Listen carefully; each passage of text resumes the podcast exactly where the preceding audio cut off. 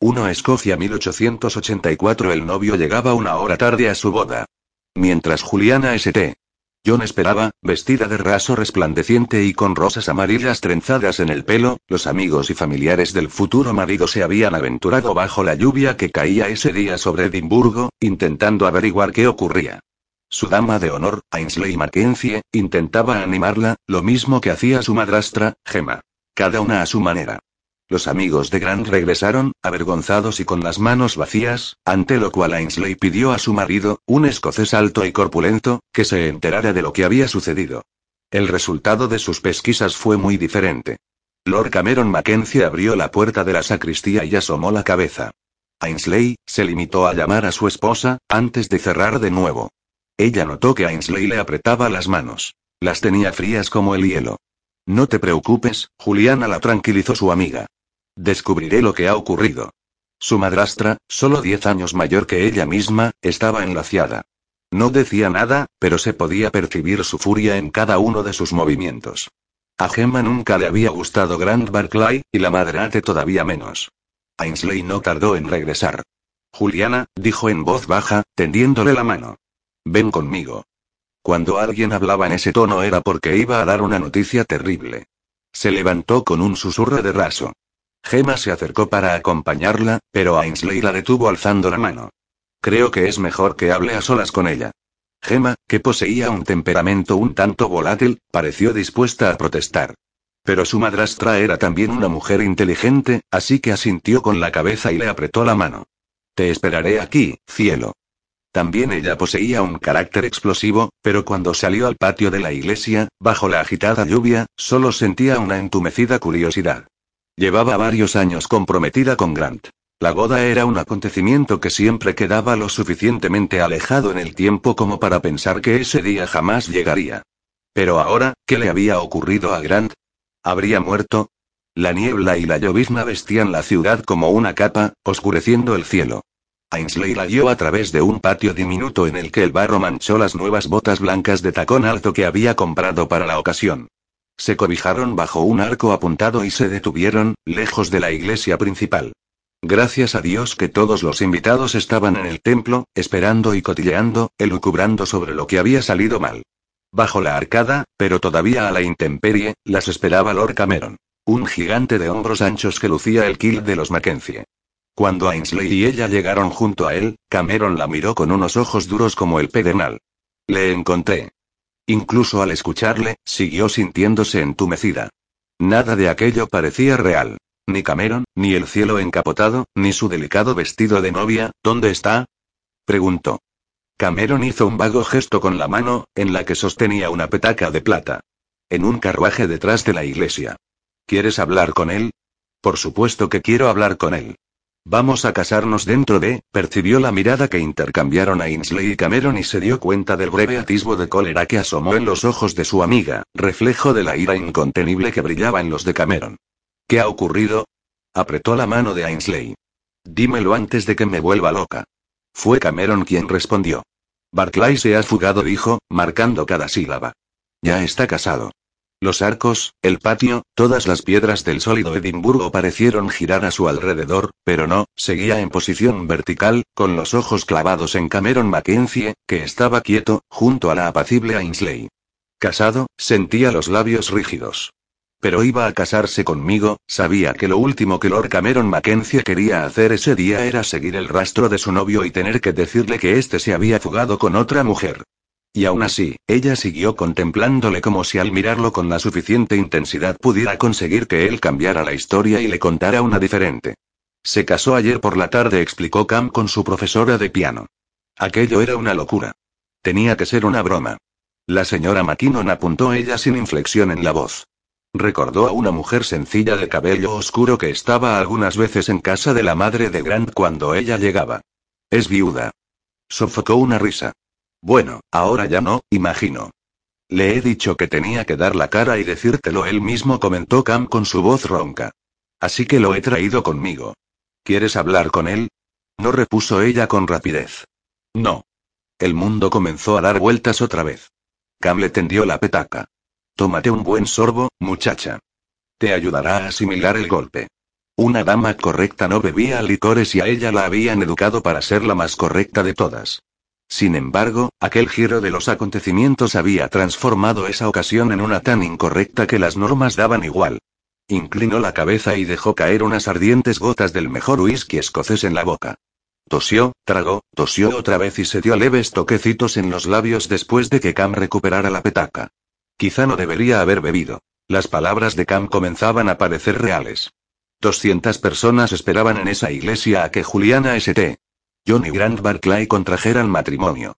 200 personas que tendrían que volver a sus casas. 200 regalos que deberían ser devueltos. 200 disculpas que escribir.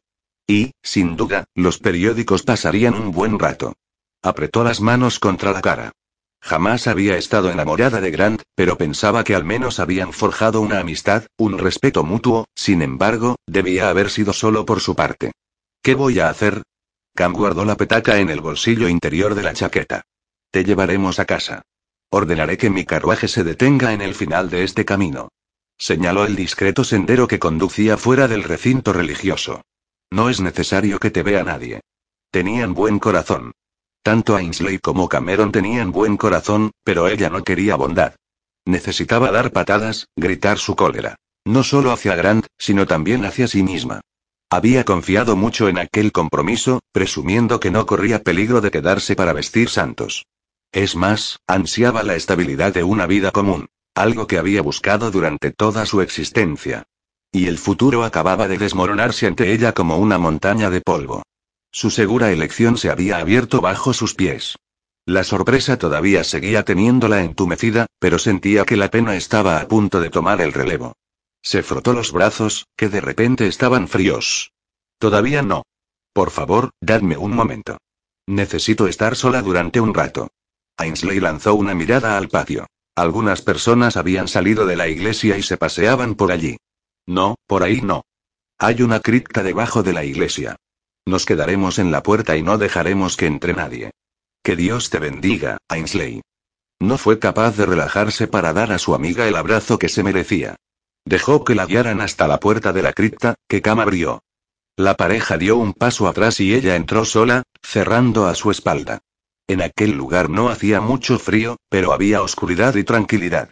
Permaneció durante un momento frente al altar vacío y observó la sencilla cruz que colgaba encima. Era simple y sin adornos. Grant se había casado, con la señora McKinnon. Se daba cuenta ahora del significado de algunas cosas que había percibido a lo largo de los últimos meses, pero a las que no había prestado la debida atención. Grant y la señora McKinnon tocando el piano en casa de la madre de Grant, sus sonrisas bobaliconas, las miradas que intercambiaban. Su prometido la había mirado pensativamente en muchas ocasiones, como si quisiera contarle algo importante, aunque al final hacía algún chiste o comentario banal. Ahora sabía qué era lo que tenía intención de decir. Señorita St. John, me he enamorado de mi profesora de piano y deseo casarme con ella, no con usted. Sería un escándalo, una humillación. Cerró los puños con fuerza. Quería gritar al destino por ser tan canalla. Pero incluso presa de aquella agitación, le parecía un gran agravio blasfemar en un lugar sagrado. Se colocó las faldas para sentarse en uno de los bancos de la cripta. Sus faldas de color marfil parecían flotar a su alrededor. Maldición. Soltó, al dejarse caer en el asiento encima de algo que, se movía. Un hombre de piernas muy largas bajo un kilt. Un ancho cuerpo que la sostuvo por los codos con firmeza.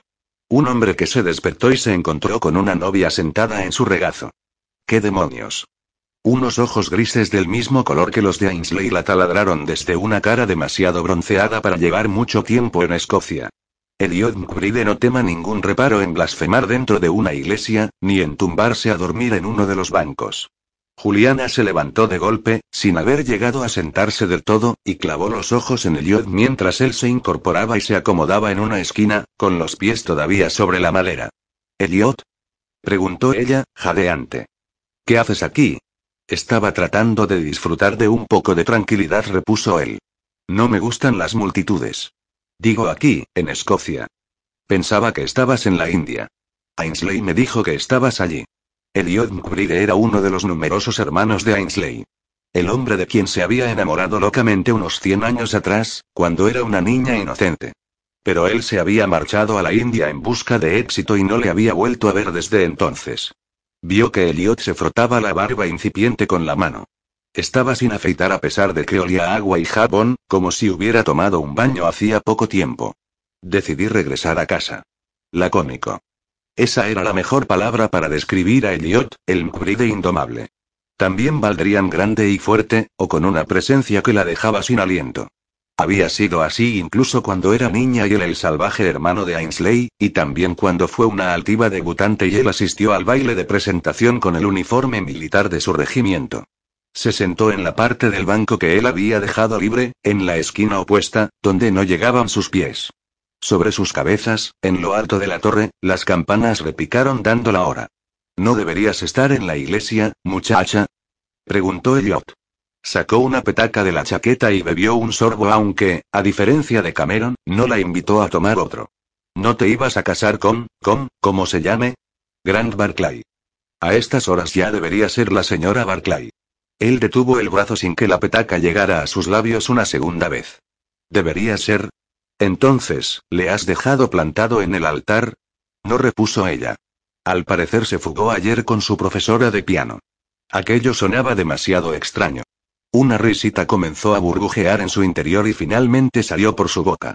No estaba provocada por la histeria, pero aún así era una vigorosa carcajada que no pudo contener. Él se quedó inmóvil, como un animal indeciso entre atacar o huir. Pobre Liot. ¿Qué iba a hacer él con una mujer que primero le había arrancado del sueño dejándose caer sobre su regazo y luego se reía de manera incontrolable porque su prometido la había abandonado por otra? Por fin logró contener la risa y se enjugó las lágrimas con la punta de los dedos. El moño con el que había recogido su pelo rojizo se desplomaba y una de las rosas amarillas que Ainsley le había trenzado en su cabello le cayó en el regazo. Estúpidas flores, Elliot se había quedado helado. Clavaba los dedos en el respaldo del banco con tanta fuerza que le resultó extraño que la madera no se astillara. Observó reír a Juliana y vio cómo aquel glorioso pelo rojo oscuro le caía sobre los hombros desnudos. Ella sonreía, aunque sus ojos azules estaban mojados y le temblaban los dedos con los que recogió la flor que le había caído en el regazo. Quería rodearla con los brazos y acunarla. Ven aquí, le diría. Estás mejor sin ese idiota. Pero un instinto aún más fuerte le hacía querer ir detrás de Grant Barclay y dispararle un tiro por haberle hecho daño. Sin embargo, sabía que si cometía el error de tocar a Juliana, no se conformaría solo con abrazarla. Inclinaría la cabeza hacia ella y la besaría igual que había hecho en su baile de presentación. La noche que ella permitió aquel único beso.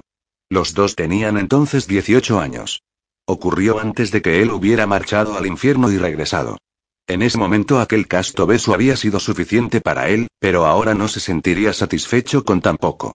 La besaría y recorrería aquella hermosa garganta hasta los pechos, acariciaría con la nariz el escote de encaje del vestido y le llenaría los hombros de besos.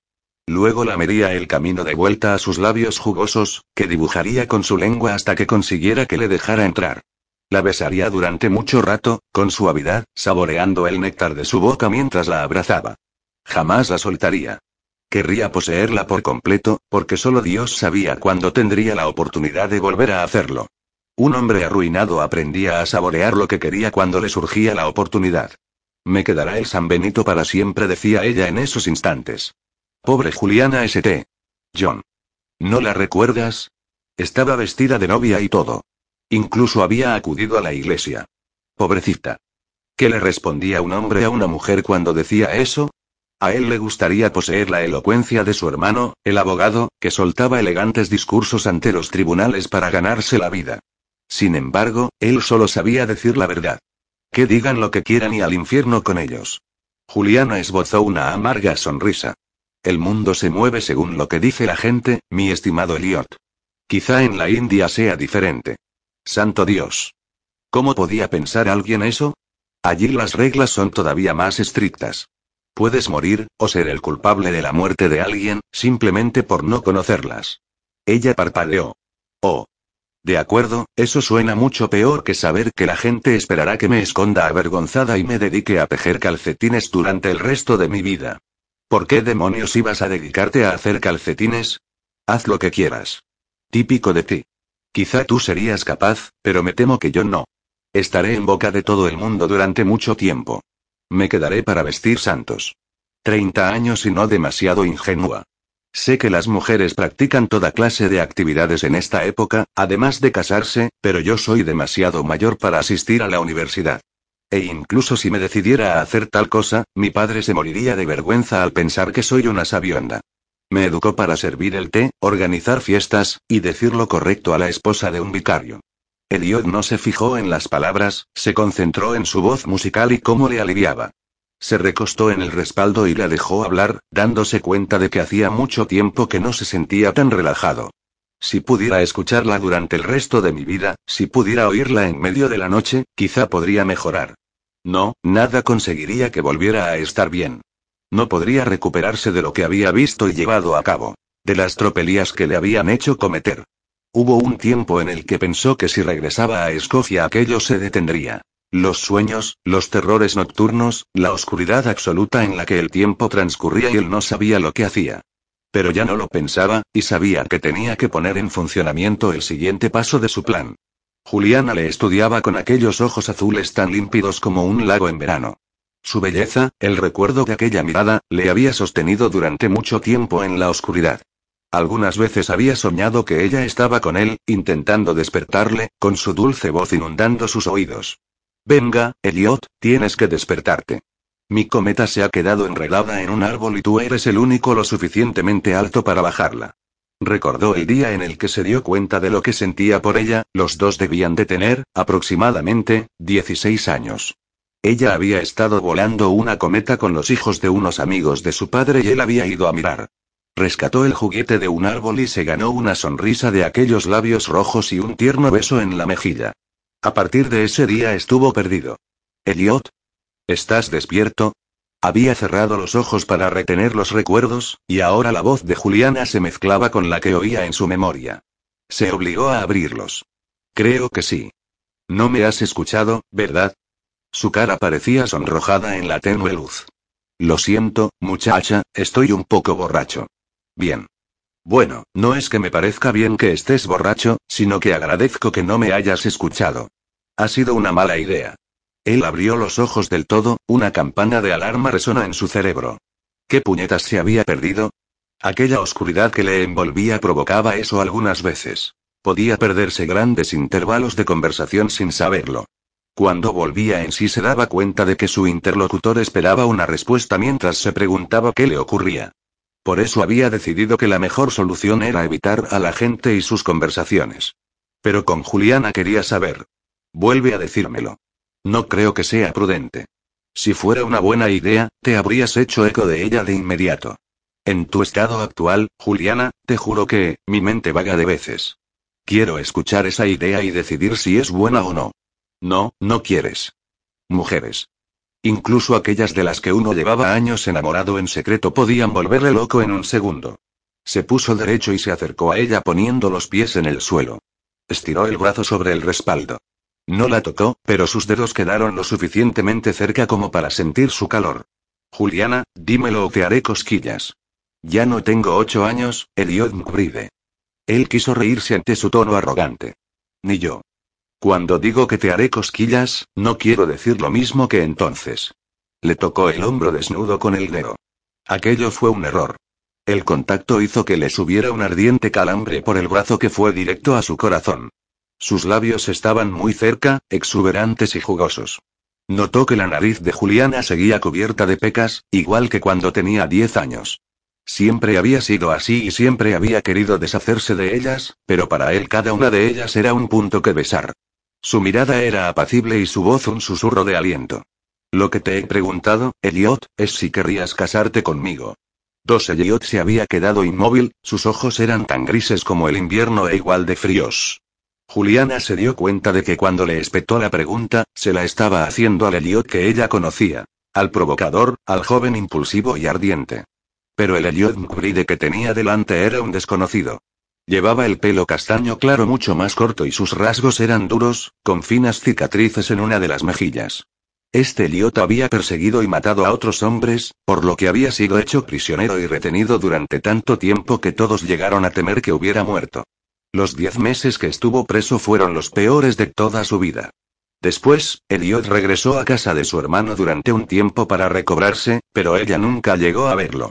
Él no visitó a nadie, no dejó que nadie le visitara y, al final, había vuelto a la India. Como ya he dicho, es una idea estúpida, afirmó ella con rapidez. Te has puesto verde, Elliot, así que olvídalo. No era mi intención asustarte tanto. Venga, vuelve a echar una cabezadita. La mirada de Elliot se dirigió al sencillo altar antes de regresar a ella, mientras acercaba la mano a su espalda. Algo cálido en aquel lugar tan frío. No me parece una estupidez. De hecho, me parece una idea grandiosa. ¿De veras? Pues será mejor que actúes como si no hubiera dicho nada.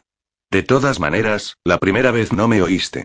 Él movió la mano y le rozó el hombro, transmitiendo calor a todo su helado cuerpo. Pero no puedo ignorar que te he escuchado la segunda, muchacha. Bueno, pues lo retiro. Me iré a casa de mi padre y comenzaré a devolver los regalos. Conservé las tarjetas que los acompañaban, siempre soy muy organizada. Gema se ríe de mis listas y notas, pero ahora me las agradecerá. Ella esbozó una ancha sonrisa, Elliot notó que sus ojos estaban demasiado brillantes y su corazón palpitó con tanta fuerza que le sorprendió que no resonara en el silencio. Quería levantarse lo más deprisa que pudiera del banco de la iglesia gritando de alegría, arrastrar a Juliana de vuelta a la iglesia y ordenarle al ministro que diera comienzo a la ceremonia. Tanto su familia como la de Juliana pertenecían a esa diócesis, los dos tenían edad casalera y no habría ningún tipo de impedimento. Conocía a quien podía extender una nueva licencia con rapidez. Y eso haría. Había viajado a Edimburgo ese día para buscarla, para continuar los planes que había puesto en marcha. Y se había encontrado con aquella interminable espera en la abarrotada iglesia, que le había puesto nervioso y obligado a salir para estar solo en la cripta. Algunos tragos de whisky y el cansancio que acumulaba su cuerpo jamás descansaba debidamente por la noche le habían hecho caer en un profundo sopor. Minutos después despertaba por culpa del delicioso peso de Juliana envuelta en raso y tul, de su aroma a rosas, del sonido de su voz. Sí. Era lo correcto. No voy a volver a la India, dijo. He comprado una casa. La vieja propiedad McGregor, a 50 kilómetros al norte de Aberdeen. McGregor, que es mi tío abuelo por parte de madre, se quedó sin dinero en efectivo. Puedes casarte conmigo y ocuparte del lugar. Juliana clavó los ojos en él con los labios entreabiertos. Él quiso saborear la humedad que los impregnaba. Si ella se negaba, si prefería esperar, tendría que poner en práctica otros planes. Podía estar loco, pero sabía muy bien lo que quería y ser muy persuasivo. Está muy lejos, dijo ella con un susurro. Sí. Los trenes acortaban las distancias en esos tiempos, pero aún así, el norte del país era un lugar remoto. Un sitio donde olvidarse del bullicio. Él necesitaba paz. La vio parpadear temblorosamente. Bajo el escrutinio de sus ojos azules, sintió que se relajaba todavía más, que quería inclinarse sobre el cálido raso que la envolvía y aspirar su aroma. ¿Estás seguro, Elliot? La voz de Juliana volvió a arrancarle de su ensimismamiento. Por supuesto que estaba seguro. La necesitaba a su lado para poder sentirse otra vez fuerte y sano. Él se encogió de hombros, fingiendo despreocupación. Ya te lo he dicho, me parece una idea fantástica. Todo el mundo ha venido a asistir a una boda, tú estás vestida de novia y a mí no me gusta esperar. Ella abrió los ojos como platos. ¿Quieres decir que deseas que nos casemos hoy? ¿Por qué no? Ya tenemos los invitados y el ministro está esperando. La vio apretar los labios y aquel pequeño gesto le calentó la sangre. Será un auténtico escándalo. ¿Qué más da? Mientras hablan, nosotros estaremos en nuestra propiedad, muy lejos de aquí. Ella vaciló antes de esbozar una sonrisa que fue determinación en estado puro. De acuerdo. Como tú dices, ¿por qué no? Su corazón le dio un vuelco, gritó de alegría y el júbilo creció sin pausa hasta casi estrangularle. Necesitaba terminar eso. Llevarla a su casa, estar con ella. Tiró de ella para ponerla en pie y la arrastró lejos del banco. Juliana trastabilló por culpa de los zapatos de tacón alto, pero él la sostuvo con mano firme. Su cercanía, sentir su brazo suave debajo de los dedos llenos de cicatrices, incrementó su ansiedad. Necesitaba sellar ese matrimonio antes de que regresara la oscuridad, y no se refería precisamente a la oscuridad de la noche. Llegaron hasta la puerta. Él la detuvo, estrechándola con fuerza, pero no podía obligarse a soltarla. Quédate con mi hermana mientras voy a informar al ministro de que el novio ha cambiado. ¿Estás preparada? Sí. Juliana se humedeció los labios. Sin duda. Bien. Ella alargó el brazo para alcanzar el picaporte, pero él la retuvo. Espera. Juliana notó que él deslizaba un brazo por su espalda, sólido como la rama de un árbol y la atraía todavía más cerca. Tan cerca que vio la marca blanca de una cicatriz en su mejilla, delgadas líneas que cubrían sus pómulos y desaparecían más allá del nacimiento del pelo. Aquellos cortes habían sido hechos por una hoja muy fina y afilada. Eliot iba a besarla. Ella contuvo el aliento mientras esperaba el frío roce de sus labios, la presión de su boca. Había soñado con sus besos muchas veces después de que él le hubiera robado uno hacía mucho tiempo. No llegó. Él se llevó su mano a los labios, la giró y depositó un largo y ardiente beso en la palma. Cualquier decepción se disolvió en el calor que subió por su brazo y en el ardiente fuego que atravesó su cuerpo a toda velocidad. Eliot abrió la puerta de la capilla y la empujó al exterior, a la fría niebla que cubría el patio, antes de volver a cerrarla. Ella se encontró frente a una preocupada Ainsley, el enorme corpachón de Lord Cameron y su madrastra, Gemma, que se acercaba a toda velocidad para saber qué ocurría. Así fue como Elliot McBride se casó una hora después con Juliana St. John, en la misma iglesia en la que ella debería haberse casado ese día con el señor Barclay. Los invitados observaron, ya fuera con sorpresa o con gran gozo como él con una chaqueta negra de gala y el kilt de los McBride se colocaba junto a Juliana para recitar sus votos. Cuando el padre de la joven le entregó la mano de Juliana, él cerró los dedos sobre ella con fuerza. No fue un simple apretón, sino un duro agarre. El servicio fue breve y sencillo. Ainsley había vuelto a colocar las rosas en el pelo de Juliana y la cola de su exquisito vestido de novia se extendía por el suelo de la iglesia. El ramo de novia seguía intacto, gracias a Ainsley y a Gemma, con una ramita de brezo escondida entre las flores para darle suerte. Él siguió aferrando con fuerza la mano de su flamante novia mientras el vicario terminaba la misa, y ni siquiera la soltó después de ponerle la alianza en el dedo. Habían tenido que pedir prestados los anillos a su hermano Patrick y su esposa, Roancia. El anillo de su cuñada era demasiado grande para Juliana y la vio apretar los dedos para mantenerlo en su lugar. En el momento en que el vicario les declaró marido y mujer, Juliana se volvió hacia él para mirarle, alzando la cabeza. La besó. Fue un beso posesivo. Como el que daría cualquier guerrero escocés a su recién conquistada novia, y él era descendiente de muchas generaciones de guerreros legendarios. Cuando alzó la cabeza después de besarla, clavó la mirada en ella mientras le sujetaba los hombros con las manos. Sus ojos grises brillaban de triunfo. Ya estaban casados. Varias horas más tarde, durante los festejos que siguieron en la casa de los St. John Gemma no veía razón para desperdiciar lo que ya habían preparado, Juliana escapó de los salones llenos de gente, risas y miradas con la excusa de hacer los preparativos para marcharse. Suspiró de alivio cuando entró en un pasillo vacío. Le alegraba que todos los invitados estuvieran disfrutando del banquete que Gemma y ella habían preparado meticulosamente, pero las felicitaciones y las preguntas habían comenzado a pesar en su ánimo. Lo que había hecho acabaría convirtiéndose en un suceso de interés pasajero, pero no sería ese día. Notó una mano firme en el hombro y contuvo un grito de sorpresa. Eliot le puso un dedo sobre los labios, se inclinó hacia ella y la besó en la mejilla. Tenemos que irnos, le dijo él. Eso era lo que ella quería hacer. La inquietud la dominaba como una fiebre, pero se limitó a decir las palabras correctas. Sería un poco grosero, ¿no crees? Mi madrastra se ha esforzado mucho para preparar, ¿quieres que nos vayamos a casa, Juliana? La interrumpió él, al tiempo que deslizaba la mano por su brazo hasta entrelazar sus dedos con los de ella. Ella cerró los ojos, aspirando su calor. Sí. Entonces, vámonos. Sin más discusiones, la llevó por la escalera de servicio hasta la cocina y de allí a la puerta trasera, donde un hombre de raza hindú con una casaca de seda blanca y un turbante les esperaba con su abrigo y dos maletas. El hombre sostuvo la prenda para que se la pusiera sin decir nada, y tampoco pronunció palabra cuando abrió la puerta y los acompañó fuera de la casa. El trayecto a su nuevo hogar fue muy largo.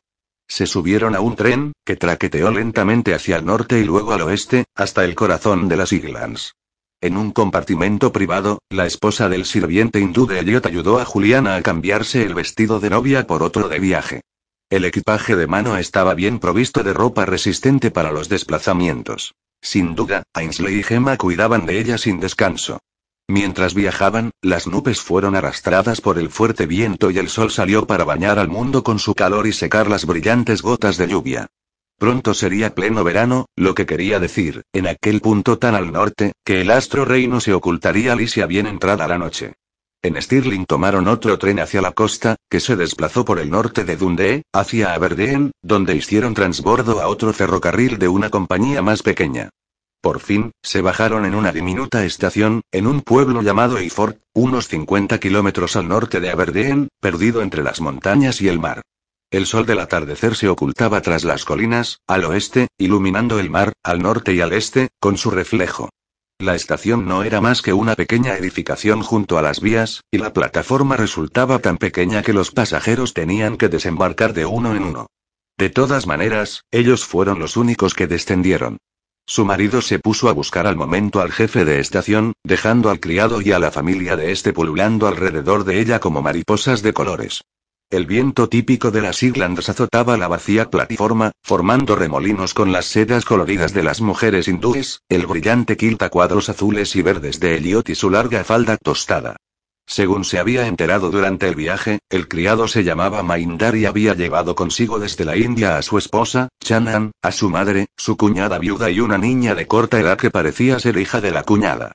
La madre de Maindar se había cubierto la cabeza serenamente con un pliegue del velo que llevaba al cuello, sin mirar ni a izquierda ni a derecha, mientras esperaban a Elliot. La esposa de Maindar, Chanan más rechoncha y con una figura cilíndrica que quedaba enfatizada por la estrecha falda, y otras prendas de seda que cubrían su cuerpo miraba a su alrededor con más interés. La hermana pequeña de esta hermanastra, si ella había entendido bien, tomaba a la niña de la mano mientras permanecía de pie junto a la esposa del sirviente. Según aseguró Maindar, solo él hablaba inglés, aunque añadió con altanería que Chanan estaba aprendiéndolo. La cuñada solo chapurreaba algunas palabras y la madre no lo entendía. Elliot, con su kilt, botas y abrigo, era el único que parecía en su elemento en aquel salvaje lugar. Sin embargo, mientras estuvo en la India, Juliana había escuchado historias sobre la manera en que se había integrado, volviéndose casi un nativo, según decían con desaprobación las habladurías. Al parecer, y según señalaban todos los rumores, Elliot se había alimentado con comida hindú, vestido ropa indígena y relacionado con mujeres nativas. Había pasado tanto tiempo bajo el sol que su piel lucía un bronceado tono café con leche, y apenas parecía escocés. Vio que Elliot se daba la vuelta y regresaba junto a ellos a grandes zancadas, con el kill de los Mukbride y el abrigo ondulando al viento. Si se había acogido a las costumbres propias de la India, sin duda había vuelto a adoptar las suyas al regresar, volviendo a ser un auténtico escocés en su tierra natal. No tienen transporte, anunció sin preocupación aparente en su voz. Vendrá un landó desde la casa a recogernos, pero no vamos a caber todos. Maindar, tu familia y tú esperaréis aquí a que regrese después de dejarnos a nosotros. El hombre asintió con la cabeza sin añadir nada. Su madre tampoco pareció dar importancia a los hechos cuando Maindar tradujo las palabras, y se dedicó a estudiar las montañas, el cielo y las casas que componían el pueblo, un poco más arriba. La hermana de Chanan, Nandita, cuando entendió que permanecerían allí un tiempo, dijo algo en tono aterrado mientras se aferraba temblorosa a Chanan, con los ojos oscuros abiertos como platos. Teme que si nos quedamos aquí vengan a arrestarnos los soldados, explicó Maindar. Es lo que le ocurrió a su marido. Oh, pobrecita. exclamó ella. Maindar, por favor, aclárale que ese tipo de cosas no ocurren en Escocia. Ya lo he intentado, repuso el hindú en tono de paciente resignación. No lo entiende. Este es un lugar extraño para nosotros y todavía no puede comprenderlo. Julián tendió la mano a Nandita. Si lo prefiere puede venir con nosotros. Nos apretaremos. Y también llevaremos a la niña. Ven, querida. Yo me ocuparé de ti. Maindar tradujo con rapidez. Al parecer a Nandita no le gustó mucho el arreglo que conllevaba dejar atrás a su familia y comenzó a llorar. La madre de Maindar le espetó dos palabras y Nandita soltó la mano de Chanan y se acercó con pasos apresurados y cortos a ella, arrastrando consigo a la niña, sin que las lágrimas silenciosas dejaran de caer de sus ojos. La niña, de aproximadamente tres años, parecía observar impávida todo lo que ocurría. Le brindó a ella una adorable sonrisa de dientes separados antes de observar con interés el landó que entró en el patio. El vehículo iba conducido por un rubicundo muchacho de brillante pelo rojo con la cara llena de pecas. Él la miró a ella con imperturbable curiosidad y luego se concentró en la familia de Maindar mientras detenía los caballos justo delante de Elliot. Ayudó a Elliot a acomodar a Nandita en los estrechos asientos del pescante del landó y ellos se sentaron detrás. La muchacha hindú tuvo que soltar a la niña para ajustarse con la mano el sari batido por el viento y fue Juliana quien tomó a la criatura. La cría se subió feliz a su regazo y ella cerró los brazos a su alrededor. La niña tenía el pelo oscuro y los ojos castaños, y su cuerpecito estaba caliente cuando lo estrechó. ¿Cómo se llama? preguntó a Elliot. Él cerró la puerta del landó. Pretty. Pretty. Probó el nombre y la niña sonrió con deleite. ¿Se llama así porque es muy guapa? Preguntó al comprobar que sonaba igual que Pretty, hermosa en inglés. Sí, por eso aseguró Elliot con seriedad. El carruaje se sacudió hacia adelante. Maindar levantó la mano para despedirse mientras su esposa y su madre continuaban mirando a su alrededor aquel paisaje nuevo para ellas. ¿Qué pensarían de aquel lugar? Ella había visto fotos y pinturas de la India, y aquel apartado rincón de Escocia debía resultarles muy diferente. Laderas de altas colinas cubiertas de bosques, campos de cultivo entre las montañas y el mar. Nada de ríos perezosos, elefantes, tigres o selva. Priti miró a su alrededor con mucha más atención que Nandita. La piel de la niña no era tan oscura como la de su madre, y el pelo no era totalmente negro, sino castaño. Se preguntó si el padre de la cría habría sido europeo, y si era por eso por lo que Nandita había abandonado la India con su hermana y su cuñado.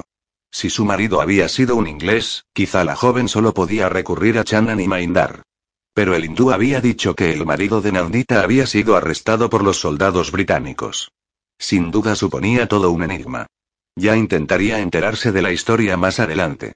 El landó recorrió un empinado camino pavimentado con adoquines. La carretera era de tierra compactada cuando llegaron a la cima y estaba rodeada de rocas, brezales y verdor. El mar se extendía al este, impresionantemente iluminado por el sol. El muchacho pelirrojo que conducía el vehículo respondía al nombre de Amish Ciber. El pueblo está allí abajo, señora, le dijo por encima del hombro mientras conducía. Es pequeño, pero para nosotros está bien. El chico se giró en el asiento e hizo un gesto con el látigo que empuñaba. Hay, por supuesto, un pub. Una cervecería que pertenecía al viejo McGregor. Se la vendió hace años a unos ingleses y el señor McBride ha comprado la casa. Los McGregor eran los dueños de estas tierras desde hace más de 600 años, pero ahora el pobre viejo está arruinado y todo el mundo lo sabe. Las ruedas del landó se hundieron en el barro que había a un lado del camino y Nandita emitió un gemido de terror. Mira hacia adelante, muchacho, ordenó Elliot con voz seca. Amish ajustó las riendas sin preocuparse. Ahí vive la señora Rosmoran, es mi tía abuela. El chico señaló con la cabeza un portón, combado y entreabierto, que se vislumbraba entre los árboles. Está medio loca. Vive con mi prima y su hija. Esperará que la visite, señora, ahora que todo el mundo sabe que el nuevo Lairda ha tomado esposa. Ella clavó los ojos en el portón que había quedado detrás de ellos. Caray, ¿cómo puede saberlo? Nos hemos casado esta mañana. Amish sonrió de oreja a oreja por encima del hombro. El jefe de estación recibió un telegrama. Ya sabe, el hijo del jefe de estación me vio en el pub y me lo dijo. Brindamos a su salud. Perdone, Milady. Cualquiera de los que estaba en el pub puede habérselo dicho a mi prima cuando bajó a hacer la compra y ella habrá puesto al corriente a mi tía abuela. El landó se bamboleó, saltando en el aire y cayendo de golpe. Amish volvió a concentrarse en lo que había por delante mientras Nandita soltaba un agudo grito. Ella también gritó, pero Pretty solo se rió feliz, como cualquier criatura. Acababan de cruzar un portón abierto y dado un bote en la parte más erosionada de un puente de madera. Amish siguió hablando con rapidez. El landó traqueaba sobre el puente mientras un río corría veloz bajo ellos. Una gran corriente de agua que moría en el mar cercano. Nandita se aferró a un lateral del vehículo con los ojos abiertos como platos y el velo de seda revoloteó sobre su cara.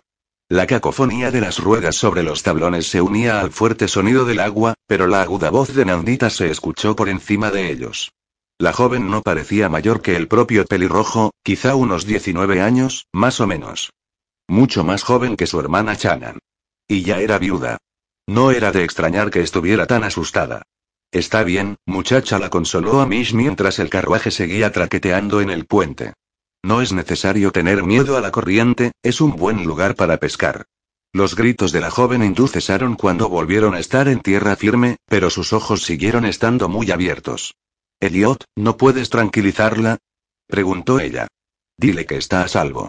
El Landau tomó entonces una brusca curva, lanzándolos hacia un lado y la puerta junto a Elliot se abrió, ondulando de manera salvaje. Elliot. gritó ella. No podía abalanzarse sobre él porque tenía a Pretty en brazos y Nandita estaba gritando otra vez. Un hombre en peor forma física que él habría caído al camino, pero Elliot se aferró al coche marcando los tendones debajo del cuero de los guantes. Mantuvo el equilibrio, cerró la puerta y puso de nuevo el pasador. Sin embargo, le vio mirar a Nandita como si no hubiera ocurrido nada extraordinario y comenzó a dirigirse a ella pausadamente en un idioma que Juliana desconocía. Nandita escuchó con atención y pareció reconfortada con lo que él estaba diciéndole. Sus gritos cesaron y el camino quedó en silencio al dejar el río atrás. Salieron del bosque y comenzaron a bajar. La carretera abrazaba un lado del acantilado. A los pies de la colina había un amplio y verde campo bordeado por montañas a lo lejos y el mar, mucho más al este. Al final del camino estaba la casa. Era gigantesca. Laberíntica. Y desvencijada. Parecía desmoronarse por todas partes por el mal estado en el que se encontraba. Ella se llevó la mano a la garganta y enderezó la espalda en el asiento. Oh, Eliot dijo. Tres La casa de cinco pisos se erguía imponente desde una base rectangular. La fachada estaba cubierta por una desigual distribución de almenas, ventanas, ranuras estrechas y algunas torres que sobresalían donde menos te lo esperabas. El tejado era a mansarda y de él surgían diminutas buhardillas que parecían exclamaciones casi rozando el cielo. No era un castillo medieval, sino la fantasía de un hombre rico, construida para impresionar a sus vecinos. Un castillo de cuento infantil. Salvo que ahora aquella edificación tenía varios cientos de años y era tan vieja que se desmoronaba. Se mostraba ante sus ojos manchada y cubierta de musgo, con las ventanas rotas y el techo hundido, y el patio lleno de montones de escombros. A Juliana el lugar le había parecido inmenso desde el pie de la colina, pero ahora se veía todavía mayor. La vegetación salvaje del bosque invadía los huertos y unos jardines enormes, en consonancia con el edificio. Amish detuvo el landó cerca de la casa y huyó al caballo para que esquivara las piedras caídas. Eliot abrió la puerta y se bajó del carruaje para examinar el coloso con las manos en las caleras. Sus ojos brillaban con una nueva luz. Parecía, satisfecho. El chico saltó al suelo desde el alto pescante y la yegua inclinó la cabeza para mordisquear la hierba. Elliot se volvió para ayudarla a bajar del vehículo y su mano resultó un foco de calor en el aire fresco de la tarde. A le llevó más tiempo bajar. Temía poner el pie en el pequeño escalón a pesar de que Elliot estaba esperando para ayudarla. Por fin Amish pasó junto a Elliot, rodeó el pequeño cuerpo de la joven con un brazo y la depositó en el suelo. Nandita clavó los ojos en el pelirrojo con expresión de sorpresa y se subió el velo para cubrirse la cara. Amish, muchacho, informó Elliot con voz calmada, una mujer hindú no puede ser tocada por nadie que no pertenezca a su familia. Su tono era severo, pero la mirada que dirigió al chico parecía casi divertida. Podría ser la causa de tu muerte. Amish abrió los ojos como platos. Oh, ¿sí? Lo siento. Miró a Nandita. Lo siento, señorita, dijo muy despacio, con la voz firme. Está viuda, aclaró Elliot. Estiró los brazos hacia Priti y la bajó del vehículo. No puedes llamarla señorita. Perdón, señora. La voz de Amish era cada vez más aguda. Se alejó de ella y subió precipitadamente al asiento del conductor. No quiero ser la causa de la muerte de nadie. En especial de la mía. Amish se acomodó con rapidez y chasqueó las riendas para que la yegua se pusiera al trote, haciendo que el vehículo traquelcara por el patio. El landó se perdió por un estrecho camino lateral en dirección a lo alto de la colina, con las ruedas peligrosamente cerca del borde del precipicio. La puerta principal no se encontraba cerrada y Eliot la empujó. El vestíbulo parecía vacío y el techo, en su día meticulosamente decorado, estaba lleno de telarañas. En el suelo podían verse huellas de barro, como si alguien seguramente Amish hubiera caminado sobre él hacía poco tiempo. Vio que Eliot atravesaba el espacio y abría la puerta del otro extremo, la que daba acceso a la casa propiamente dicha. La parte superior de esa puerta tenía una vidriera de colores, pero el cristal estaba tan mugriento que cada uno de los vidrios parecía negro. El interior de la casa se hallaba en mucho peor estado que el exterior. Además del polvo, que flotaba en el aire con cada movimiento, había telarañas en las paredes y a la grandiosa escalinata, que ascendía en curva desde el enorme vestíbulo, le faltaban algunos peldaños de madera y trozos del pasamanos. Una gigantesca lámpara de araña, en la que no quedaba ninguna vela, colgaba de una gruesa cadena en el punto medio de la escalera. Las puertas que allí había daban acceso a salones grandes y pequeños. Ella recorrió con la mirada unos cuantos y vio que en algunos los muebles estaban cubiertos con guardapolvos, en otros no había mobiliario que tapar. La suciedad que cubría los cristales de las ventanas hacía que la casa resultara más oscura y la hizo tropezar. Elliot la sostuvo al instante, ayudándola a recuperar el equilibrio. Ella se aferró a su brazo, que le pareció tan duro como el acero debajo de la manga. Santo cielo, Elliot, ¿cómo se te ha ocurrido comprar esta casa? Tío Gregor necesitaba el dinero, repuso su marido. No me importó echarle una mano. Cuando era un crío venía aquí de vez en cuando. Siempre sentí cariño por el lugar. Se dirigió hacia la escalera. Le pedía a Mish que nos preparara un dormitorio. Vamos a ver si lo encontramos. Priti los adelantó con rapidez y comenzó a subir la escalera mientras Nandita gritaba tras ella desesperadamente. Fue Elliot el que llegó primero junto a la niña y la alzó por encima de su cabeza. Vamos arriba. Dijo a. Sin duda, el inglés de la criatura era mucho mejor que el de Nandita, porque batió palmas, feliz. Sí, sí, arriba. Elliot subió las escaleras hasta el siguiente piso sin perder el equilibrio a causa de la carga en ningún momento. Ella le siguió con precaución, tanteando cada escalón, pero, para su sorpresa, la estructura era tan sólida como el resto de la casa. Nandita la siguió también. Una vez que llegaron al primer piso, Elliot caminó alrededor de la galería que rodeaba el amplio vestíbulo. Aquella casa había sido grandiosa, con techos altísimos, muy ornamentados e intrincadas esculturas en cornisas y frisos. Su marido comenzó a abrir puertas, revelando más muebles debajo de sábanas protegidos del polvo como grises jorobas reclinadas. Por fin, de la cuarta puerta que abrió salió luz y calor. Un fuego bailoteaba alegremente en una vetusta chimenea de piedra. Era lo más agradable que ella había visto desde que entró en la casa. La estancia estaba dominada por una cama maciza que se hallaba en el centro de la habitación en vez de contra una pared. El colchón no parecía demasiado mullido, pero al menos estaba entero y cubierto con sábanas limpias. Aunque no había alfombras, ni tapices, ni cortinas en las ventanas, comparada con el resto de la casa aquel cuarto era un palacio. Antes de que ella pudiera entrar en el acogedor dormitorio, se oyó un portazo en el corredor. Nandita gritó e incluso Priti emitió un sonido de alarma. ¿Qué demonios están haciendo en mi casa? Una voz estentórea resonó en el pasillo. Fuera. Tengo un arma y está cargada. Un anciano pequeño, pero con la espalda muy tiesa, apareció desde una de las habitaciones y, en efecto, sostenía entre las manos una escopeta con la que les apuntaba. Tenía larga barba blanca y espesas patillas, pero lo que más destacaba en aquella cara peluda eran unos intensos ojos oscuros que se clavaron en ellos lanzando chispas. Voy a disparar, se lo aseguro. Un hombre tiene derecho a defender su hogar. Tío Gregor dijo Elliot en voz alta. Soy Elliot. He traído a mi mujer. El hombre bajó el arma, pero no por completo. Och, así que eres tú, muchacho. He pensado que podía tratarse de ladrones. ¿Es ella, entonces? La pequeña Juliana St. John el señor McGregor recorrió el corredor hacia ellos. Un kilt colgaba de las huesudas caderas del anciano, acompañado de una camisa suelta y una chaqueta de lana que había conocido días mejores. Conocí a tu abuelo, muchacha. La última vez que le vi fue el día de tu bautizo. Llorabas de tal manera que amenazabas con hacer caer la iglesia.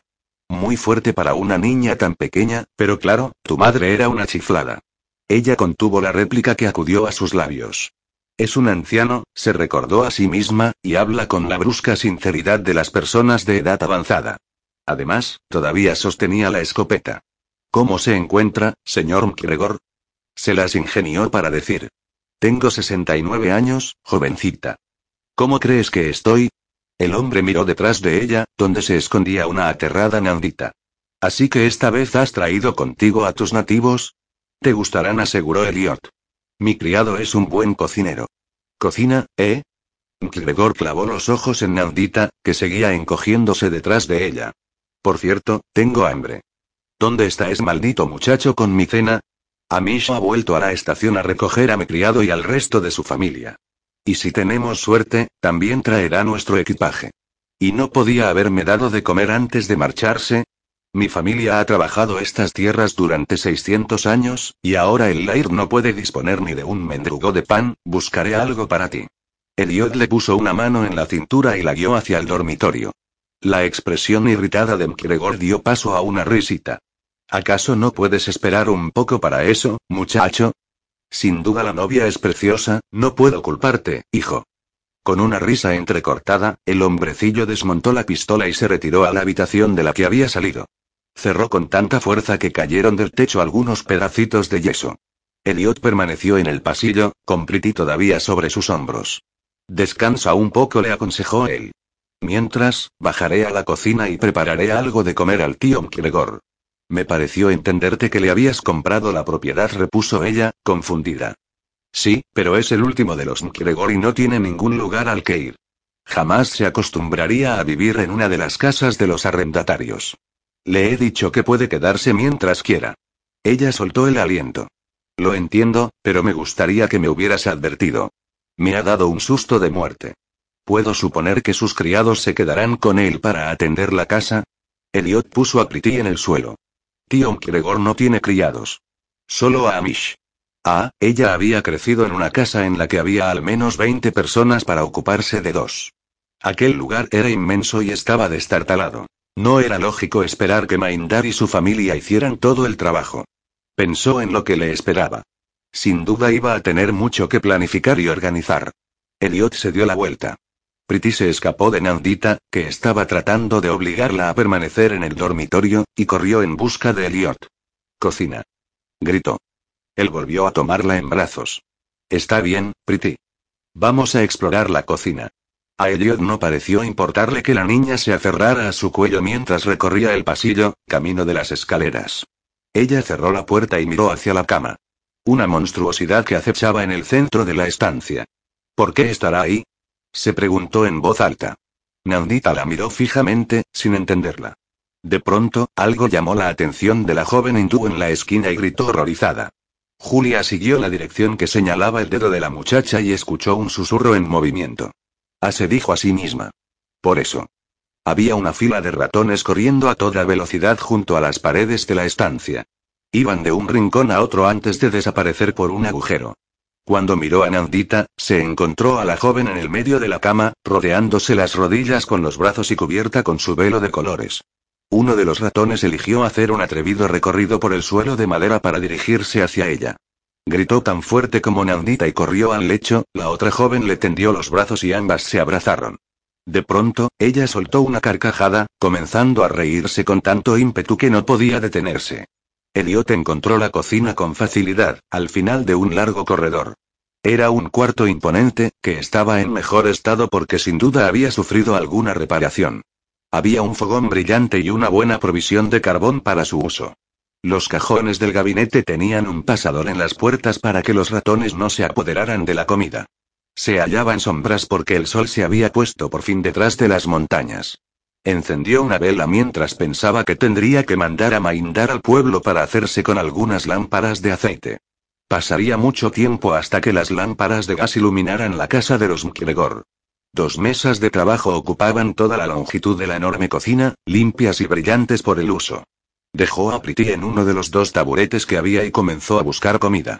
Al menos podría llevarle a Mkregor un poco de pan con queso. Una botella de buen whisky escocés o una pinta de cerveza aliviaría el mal humor del hombre. La desilusión en la voz de Juliana cuando le dijo que no había más criados que Amish había sido muy reveladora. Cuando él visitó la casa anteriormente se fijó en su potencial, no en sus defectos. Era un lugar en el que podría alejarse del mundo y lamer sus heridas. Pensaba rehabilitarla, no le importaba el trabajo duro.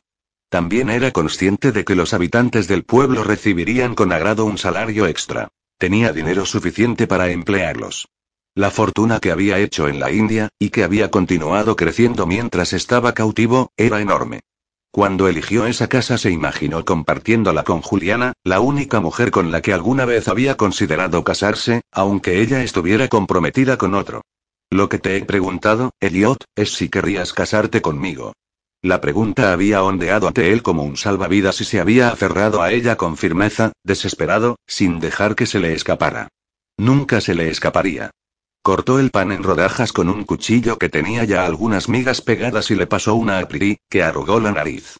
A la niña no le gustaba la comida inglesa ni la escocesa, pero tendría que conformarse hasta que Maindar pudiera cocinar su maravilloso naan de mantequilla o un delicioso roti. Maindar y su familia no le habían acompañado en su primer viaje, cuando compró la propiedad, y él sabía que el estado en que se encontraba la cocina sería una decepción para el hindú. Pero el hombre ya había hecho milagros antes. Tomó otro cuchillo y cortó un pedazo de queso.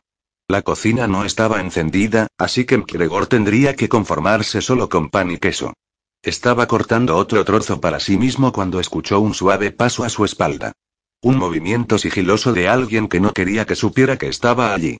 No se trataba de Juliana, que siempre olía agua de rosas, ni de Maindar o alguien de su familia.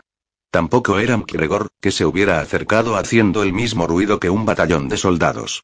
Todos esos pensamientos atravesaron su mente antes de que se quedara en blanco. El calor se apoderó de él. El calor ardiente del verano cuando la tierra era seca. Cuando no había sombras ni árboles bajo los que cobijarse. Tenía que huir correr para salvar su vida. Pero estaba a cielo abierto y no había ningún lugar al que ir. Y alguien le buscaba. No había otra opción. Tenía que darse la vuelta y luchar. La bilis subió a su garganta. Iba a tener que matar o morir. Gritó al girarse, apresó al musculoso intruso, lo empujó a través de la cocina y llevó el cuchillo a su cuello. Cuatro el cautivo de Elliot gritó. Aulló sin parar. Por encima del ruido escuchó la voz familiar de Maindar. No. No. No, Saib. No puede hacerlo. Sí, tema que hacerlo. Tenía que matar. Tenía que huir. Una mano enorme aterrizó sobre su brazo y detuvo el movimiento del cuchillo. No, Saib. Ahora está a salvo. Este joven es un amigo. Elliot parpadeó. Y volvió a parpadear. La cara morena de Maindar flotó hasta él a través de la oscuridad. Los amables ojos oscuros del hindú estaban llenos de desasosiego. Notó que bajo su otra mano se retorcía un cuerpo y que alguien respiraba con dificultad. Se le aclaró la vista y se encontró con que estaba sujetando al joven Amish, y que el cuchillo con el que estaba cortando el pan estaba a punto de herir la piel de su garganta. Maindar permaneció a su lado, reteniéndole el brazo. Detrás del hindú estaban su madre y su esposa. Más allá, Priti seguía masticando el pan mientras miraba a su alrededor con los ojos muy abiertos. De pronto, escuchó estrepitosas pisadas en el corredor y la voz preocupada de Juliana. ¿Va todo bien? He oído gritos. Elliot. Maldición. Maldición. Maldición. ¿Por qué puñetas se había acercado a Mish de manera tan sigilosa? Said, creo que realmente debería darme el cuchillo. Gruñó. Apartó a Amish de un empujón y lanzó el cuchillo a una mesa vacía antes de dirigirse a la puerta trasera de la cocina, buscando alivio en el tranquilizador crepúsculo de la noche escocesa. Juliana permaneció inmóvil durante un momento, pero luego caminó hacia la puerta abierta. Elliot, Maindar dio un paso hacia ella. Es mejor dejarle marchar, Mensayup. Uno no sabe nunca lo que podría llegar a hacer cuando se pone así. Pero, ¿qué ha ocurrido, Amish? ¿Qué le has hecho? Nada. Amish se pasó el dedo entre la garganta y el cuello de la camisa con los ojos desorbitados. No he hecho nada, se lo prometo, señora. Entré como hago siempre. Entonces le vi y pensé, aquí está el señor Mbride. Él es un caballero muy rico y ahora trabajo para él. Quizá debería caminar más sigilosamente de lo que lo suelo hacer. El señor McGregor dice que soy como un tambor de brigadas. Solo intentaba ser delicado. A él no le gusta que nadie ande sigilosamente a su alrededor, explicó Maindar. Es mejor que seas como un tambor de brigadas. ¿Por qué no le gusta? preguntó Juliana. Maindar, ¿qué le ocurre? Por favor, dímelo. El hindú pareció entristecerse. El Saib está muy enfermo. Ahora está mucho, mucho mejor, pero cuando le encontramos, después de que escapara de sus caplores, parecía un loco delirante. Le cuidamos lo mejor que pudimos y pasó mucho tiempo antes de que volviera a hablar y nos explicara lo que le ocurrió. Pobre hombre, ha sufrido una prueba muy dura. Pero es fuerte y muy valiente. Miró detrás de Maindar, al camino inundado por la hierba que se atisbaba a través de la puerta abierta, hacia la noche que por Lin había llegado. ¿Estará bien? Sí, sin duda. En este momento lo mejor para él es estar solo. Volverá, como dicen los ingleses, con la lluvia. ¿Estás seguro? Insistió. Sí, Mensaid, lo estoy. Ahora mi mujer subirá con usted y la ayudará a prepararse para dormir. Nandita es inútil cuando está aterrorizada, pero me encargaré de que ella y Priti se vayan a la cama. Mañana será otro día. Sin duda lo sería, pero dudaba que todo se resolviera como por ensalmo. Sin embargo, le parecía una buena opción subir con Chanan, que se abrió paso con decisión a través de la sucia casa en penumbra. La madre de Maindar Komal las siguió sin decir nada, mirando a su alrededor con el mismo interés que llevaba mostrando todo el día. Encontraron a Nandita todavía sobre la cama, con los brazos alrededor de las rodillas. Después de intercambiar algunas palabras con Komal, la joven gateó fuera de la cama y salió de la estancia con rápidos pasitos. Escuchó la llamada de Maindar desde la planta baja y los pasos de la chica, dirigiéndose hacia él. Chanan se acercó al momento al equipaje de mano y empezó a vaciarlo con eficaces movimientos. Debía de estar acostumbrada a ejercer de doncella, pensó, porque sabía perfectamente qué prendas había que colgar en el armario y cuáles doblar para guardar en los cajones de la cómoda. Comal se paseó por la estancia mirando todos los artículos. Bajó el velo de seda con el que se cubría la cabeza y dejó a la vista un pelo negro veteado de canas. El cabello de Chanan era negro como el azabache y su cara redonda y sin arrugas. Cuando terminó de guardar la ropa, la mujer se acercó para ayudarle a desabrochar el vestido. Comal las ignoró y se aproximó a la cama, donde puso las manos en el colchón, alisando la colcha. De pronto, se volvió hacia su nuera para decirle algo y se rió. Chanan se rió también mientras ella permanecía entre ambas, desconcertada. Mi suegra me está diciendo que tiene usted mucha suerte, explicó Chanan que su marido es un hombre rico y apuesto. El Saib es un buen partido. Se sonrojó, lo que provocó que las dos hindúes volvieran a reírse. Komal siguió pasando las manos sobre la colcha mientras hablaba. Chanan asintió con la cabeza y contestó antes de volverse hacia ella. Me ha dicho que le regalará un encantamiento, así concebirá muchos hijos. Ella pensó en que Elliot se paseaba por las tierras Mkregor en medio de la oscuridad y se preguntó si tendría incluso la oportunidad de tener hijos. Chanan debió de leerle la expresión. No se preocupe, la tranquilizó la esposa de Maindar, el Saib estará bien. Mi marido se encarga de él. Elliot seguía sin regresar cuando ella se metió en la cama, vestida con el camisón que le facilitó Chanan. Había un ladrillo caliente envuelto en paños para calentar las sábanas. Chanan y Komal siguieron hablando con bastante estrépito hasta que, por fin, salieron de la estancia, dejándola sola. En su noche de bodas. El cielo estaba oscuro y por las ventanas abiertas entraba la fría brisa veraniega. La casa estaba tranquila. Las paredes eran suficientemente gruesas como para que no llegara ningún sonido desde la planta baja. En el exterior, sin embargo, el silencio se veía roto por el croar de las ranas que buscaban pareja y el viento que suspiraba entre los árboles. La paz que se respiraba, acostumbrada como estaba a la ruidosa ciudad, era ensordecedora. La luna surcó el cielo. Un disco plateado cubierto a ratos por los árboles, iluminando la cama donde ella reposaba. Y Elliot siguió sin aparecer. Pasaba de medianoche cuando Elliot escuchó que se rompía una rama en el bosque, a su espalda. El sonido llegó seguido por el bozarrón de Maindar.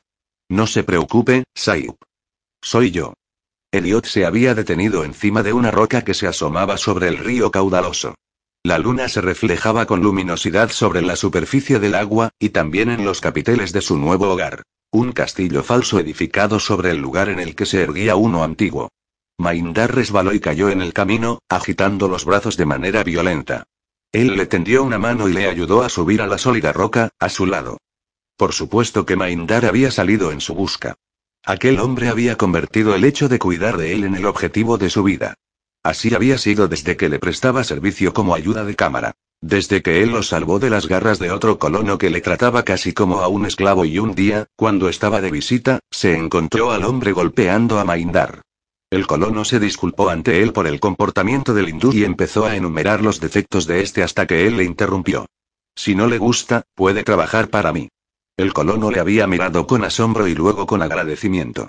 Los Sikhs, le había dicho, no lograban mostrar nunca el grado de humildad adecuado y había sido un idiota por hacerse con los servicios de uno. A partir de entonces, el agradecido Maindar se había convertido en su sombra. ¿Está usted bien, Saib? preguntó el hindú mirándole con atención. Sí, estoy mejor. ¿Cómo se encuentra el muchacho? Oh, le ha dado un susto de muerte, sin duda, pero se recuperará. ¿Y la señora Mbride? Está durmiendo. Mi mujer pasó a verla antes de que yo saliera en su búsqueda. Como dicen ustedes, duerme como un bebé. Bien. No lograba olvidar la expresión de Juliana cuando entró en la cocina y le vio amenazar a Amish con un cuchillo en la garganta. Su desconcierto se convirtió primero en asombro y luego en preocupación. Pero no tuvo miedo. Juliana no le temía. ¿Se reunirá con ella, Sai? preguntó Maindar. Sonaba ansioso. Claro que, Maindar disfrutaba de las bodas y los matrimonios y, cómo no, de la posibilidad de concebir hijos. Su esposa y él habían tenido cinco, ahora ya casado y con su propia familia. A Lindu le gustaba ocuparse de las personas, por eso había llevado consigo a Escocia a su madre Yanandita, hermana pequeña de Chanan por el segundo matrimonio de su padre. Maindar le había salvado la vida y consideró su deber asegurarse de que no volvía a ponerla en peligro, que su esfuerzo no había sido en vano. En todo caso tendrá que compartir su cama, explicó Maindar. No tiene otro lugar en el que dormir. Él bajó de la enorme roca y ayudó a su ayuda de cámara antes de tomar el camino de vuelta a casa. Cuando llegaron al castillo en Kiregor, el silencio se había apoderado del lugar. Amish y la familia de Maindar debían de estar en cama. El criado le detuvo antes de que entrara en la cocina.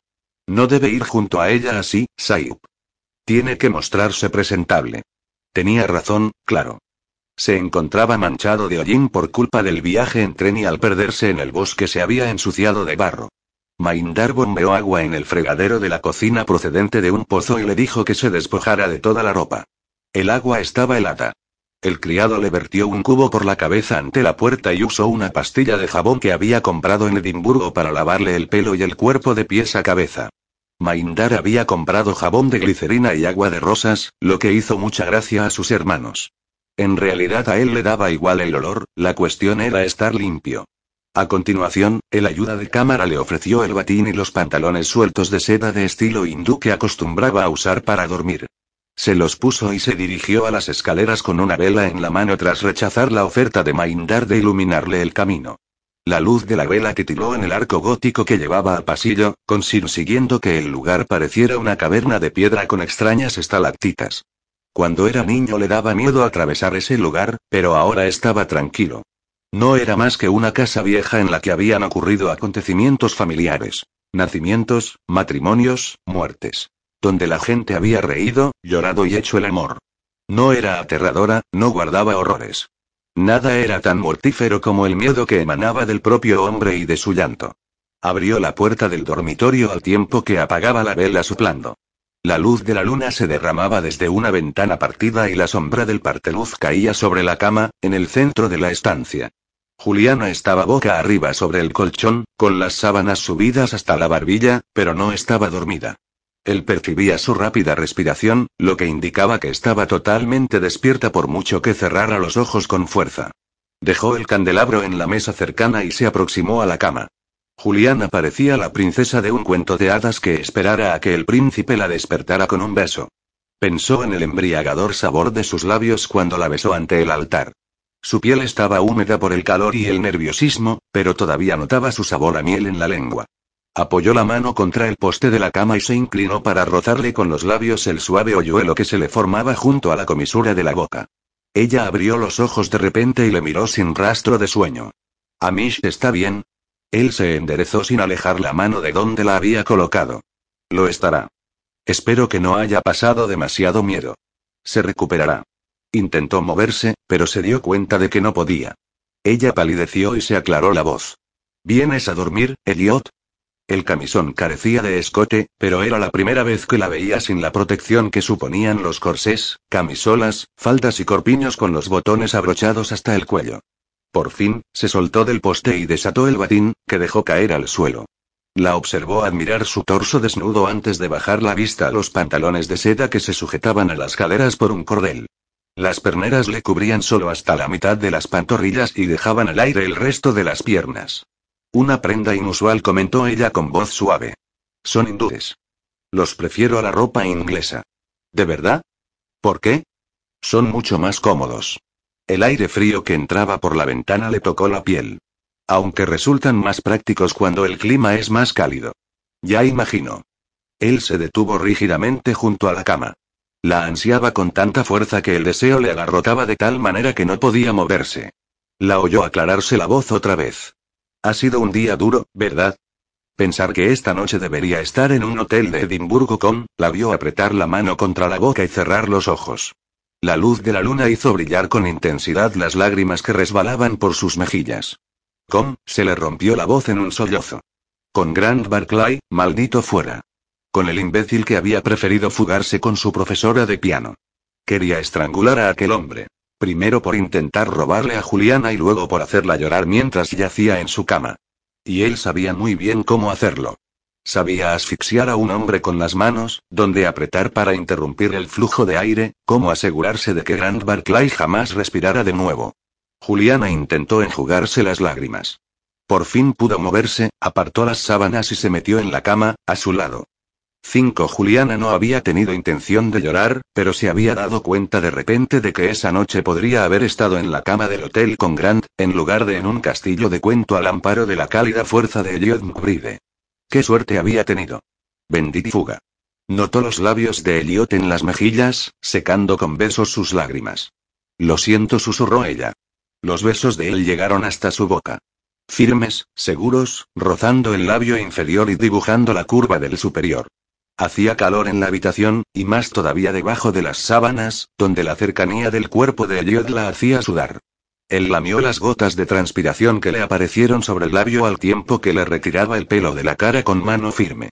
Un impulso primitivo atravesó todo su cuerpo, borrando de su mente todas las advertencias que Gemma le había hecho sobre el primer coito. Aquella debería haber sido una obediente noche con el señor Barclay, pero se encontraba con Elliot, el hombre del que se había enamorado cuando era una niña y con el que jamás soñó que estaría. Él volvió a acariciarle los labios con los suyos antes de introducirle con rapidez la lengua en la boca. Elliot cerró los ojos mientras la besaba, moviéndole la cabeza con los dedos a tiempo que le pasaba los pulgares por las sienes. Notó que él abría el botón superior del camisón y deslizaba una mano en el interior, tocando la piel húmeda, hasta detenerse sobre un pecho. Ella se arqueó para sentir la mano ahuecada sobre el firme montículo, sin dejar de besarle con los labios separados y anhelantes. Elliot volvió a barrer el interior de su boca con la lengua, ahora con más insistencia. Buscaba una respuesta, parecía querer devorarla, succionarla. Era el beso de un amante. Elliot McBride, su amante. Él movió los callosos dedos sobre su pecho para amasarlo con suavidad. Atrapó el pezón entre dos dedos y tiró. Juliana jamás había experimentado aquella sensación envolvente alrededor de la areola, y notó que la punta se erizaba y endurecía. Apenas podía respirar. La cama estaba demasiado caliente. La boca de Elliot sobre la suya no le dejaba tomar aire. Él volvió a tirar del pezón, provocando que las sensaciones fueran todavía más intensas. El fuego que se avivaba en ese punto parecía ir disparado al centro de su vientre. El cuello del camisón se humedeció con su sudor. Pensó que moriría de placer. Le empujó. La lengua de Elliot le llenaba la boca y no podía hablar. Intentó cerrar los labios, pero él no se lo permitió. Le volvió a empujar con las dos manos en el pecho. Por fin, Elliot rompió el beso, pero dejó los labios suspendidos sobre los de ella. Tenía los ojos entreabiertos y parecían oscuros a la luz de la luna, con brillantes destellos plateados. Una solitaria gota de sudor bajaba por su garganta. No podía respirar, se disculpó ella. Elliot no dijo nada. Sacó su cálida y maravillosa mano del interior del camisón, desabrochó el resto de los botones y le aflojó la prenda hasta la cintura. Deslizándose hacia abajo sobre su cuerpo, Elliot inclinó la cabeza y cerró los labios sobre la punta del seno que antes había acariciado con la mano. El aire entró precipitadamente en los pulmones de Juliana. Allí estaba el oxígeno que había perdido, pero ahora tenía de sobra. Una oleada de calor la recorrió de pies a cabeza, irradiando desde el punto donde la boca de Elliot succionaba su pecho. Le chupó con los ojos cerrados, como si así se concentrara mejor en las sensaciones. Notó que le apretaba el montículo suavemente con aquellos dedos callosos para que el pezón asomara un poco más. Entonces pareció tragarlo, succionarlo una y otra vez. Lo mordió y tiró de él.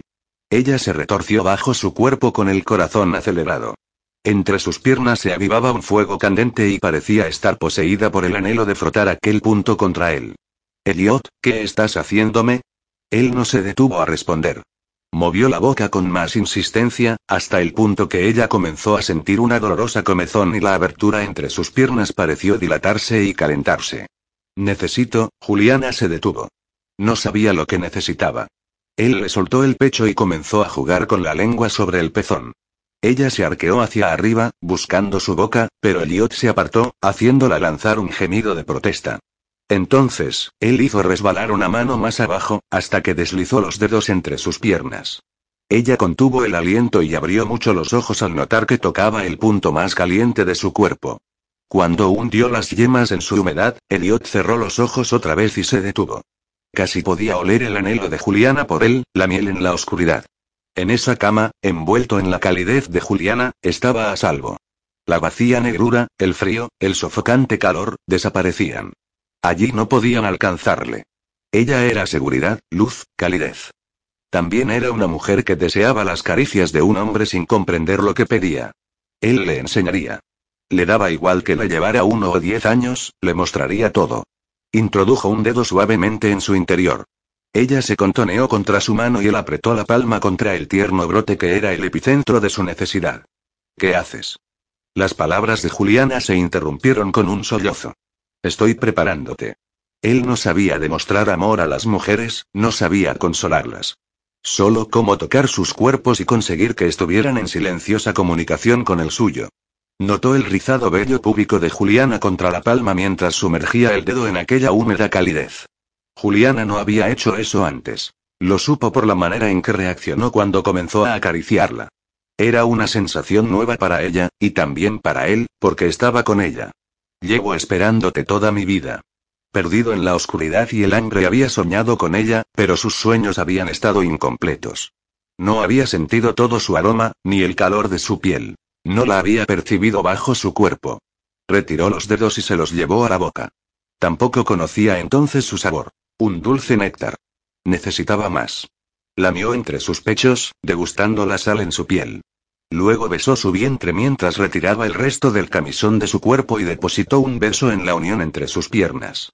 Cuando notó que ella contenía el aliento, comenzó a saborearla justo donde la había tocado antes, entrando con la lengua en el mismo lugar que había penetrado con el dedo. Era dulce como la miel. La lamió y bebió de ella, recreándose en la estrechez de su cuerpo. Se deleitó en su sabor, se alimentó de ella. Si tengo suficiente de ella, no volveré a tener miedo otra vez. Juliana llegó las manos a su pelo y tiró de sus cabellos mientras él lamía. Sus pequeños gemidos ahogados le volvían loco. Notó que ella comenzaba a moverse, a seguir con las caderas el ritmo de su degustación, mientras él clavaba su dureza en el colchón. Elliot. Cuando escuchó su grito, sintió las leves contracciones en su funda, la necesidad femenina, el placer más embriagador de todos. Juliana era virgen y él sabía que le dolería cuando la penetrara, pero estaba mojada y bastante dilatada, y ya había perdido el control. Le gustaría yacer allí, lamerla mientras alcanzaba el éxtasis contra su boca, volver a llevarla al clímax una y otra vez. Toda la noche. Pero su cuerpo demandaba liberación. Su miembro estaba tan rígido que dolía. Arrancó la boca de aquel hermoso y salvaje lugar, se liberó de los pantalones de seda y se deslizó sobre ella. Tuvo que detenerse un instante para disfrutar de lo suave que era sentirla debajo. Luego empujó con fuerza. Ella abrió los ojos como platos su hermosa Juliana, y su grito silencioso se convirtió en un gemido. Pero no fue de dolor. Le ciñó con su funda, anhelándole, queriendo que inundara su pasaje para que la leve barrera desapareciera. Loco de necesidad, embistió una vez, y otra, y otra, antes de hundirse hasta el fondo y soltar su simiente, uniendo sus gritos a los de ella. Siguió impulsándose, moviendo las caderas, necesitándola, incapaz de tener suficiente. La brisa entraba por la ventana y movía la vieja contraventana, que batía ruidosamente contra el marco hasta que una racha de viento cayó sobre la cama.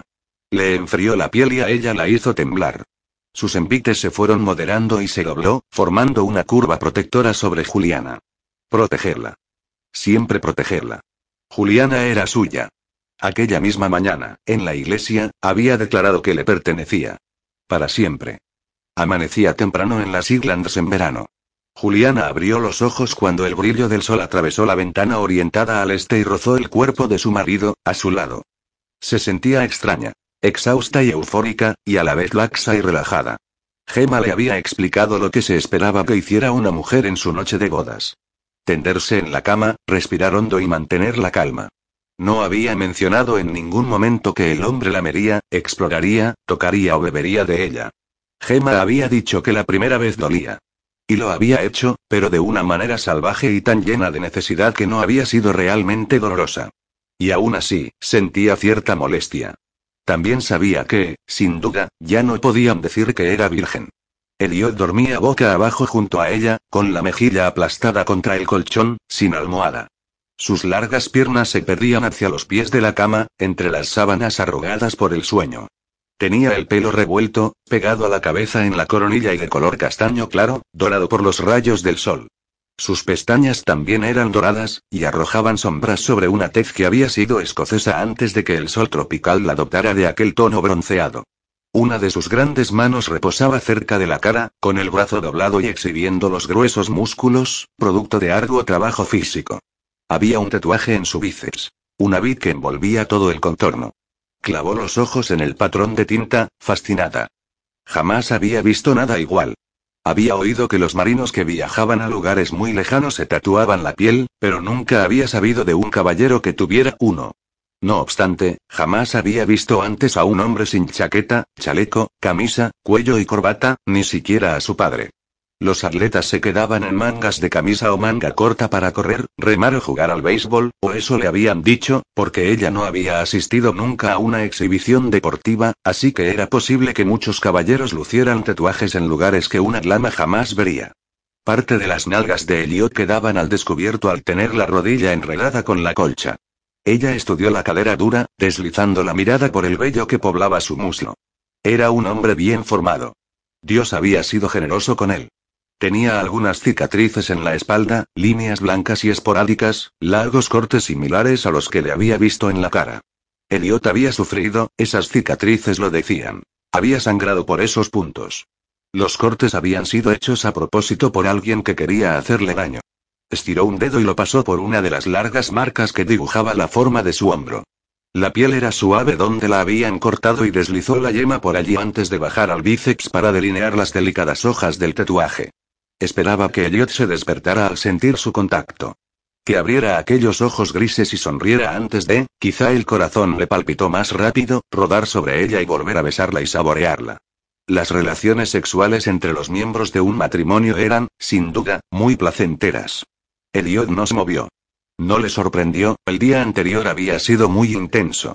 Bajó la cabeza y le dio un beso en la vid del brazo, y luego otro, y otro. El pelo cayó hacia adelante al deshacerse la trenza floja y rozó la espalda de su marido, pero él siguió sin despertarse. Apartó la melena y se inclinó hacia su mejilla, le besó allí también antes de buscar sus labios. Quería que él abriera los ojos, que le sonriera como había hecho cuando asistió a su baile de presentación y le robó un beso en la terraza. Aquel idiot joven se reía, bromeaba, era el hombre con el que ella había hablado y bailado durante horas. Este era un individuo silencioso y sus sonrisas habían sido sustituidas por un tatuaje en el brazo y cicatrices por todo el cuerpo provocadas por una hoja afilada. Las besó una a una. Él siguió sin moverse. Ella se enderezó y le miró. Las sábanas cayeron sobre su cuerpo desnudo, pero él continuó durmiendo con la respiración pausada y superficial, sin ronquidos. Según le había asegurado Gemma, todos los hombres roncaban. Elliot. Le sacudió con suavidad. Tenía la piel caliente a pesar de estar medio destapado. No se despertó. Elliot susurró cada vez más asustada. Era posible que él fuera de esas personas que dormían profundamente, pero ella se sentiría mucho mejor si abría un ojo y le gruñía que le dejara en paz. Su padre siempre había hecho eso cuando despertaba sobresaltado de la siesta. Aunque él insistía en que no había estado durmiendo a pesar de que tenía la cabeza caída hacia atrás, la boca abierta y las gafas torcidas.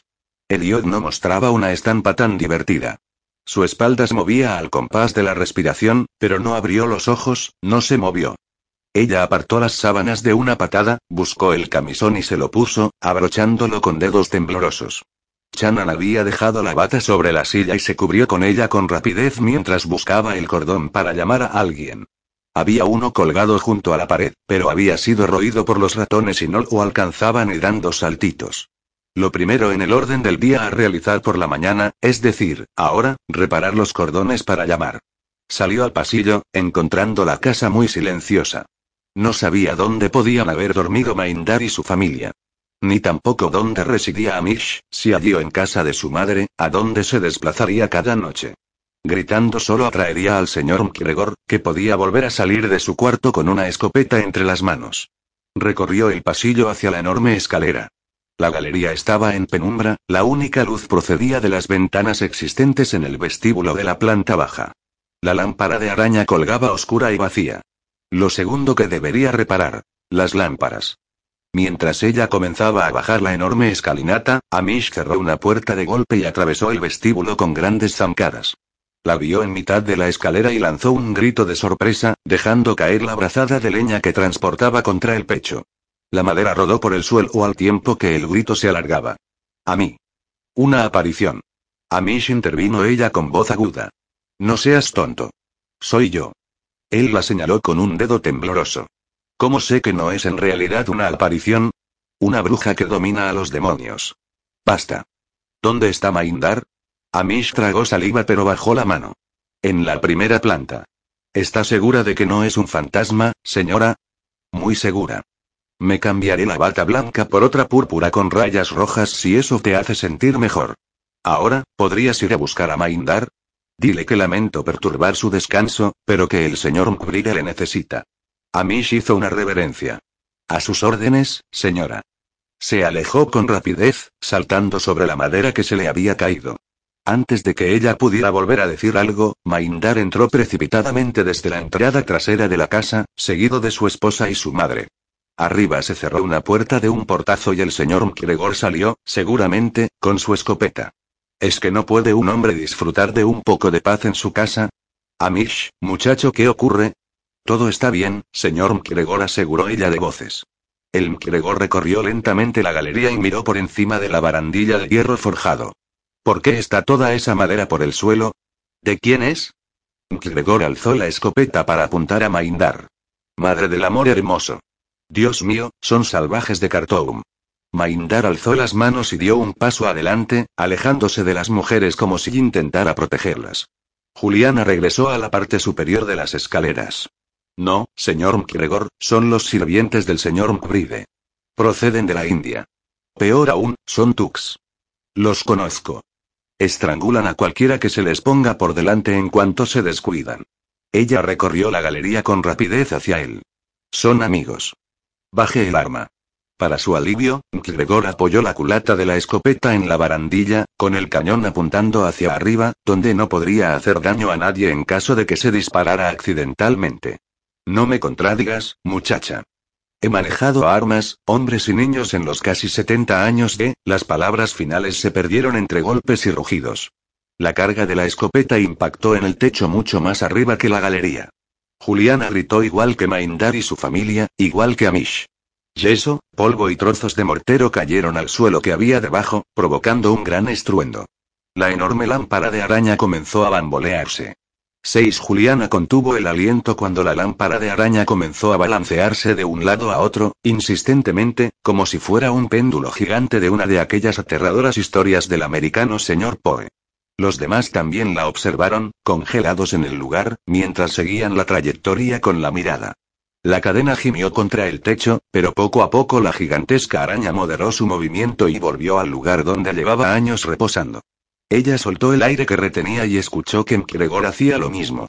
Le miró y le tendió la mano. Deme esa arma, por favor, señor Mkregor.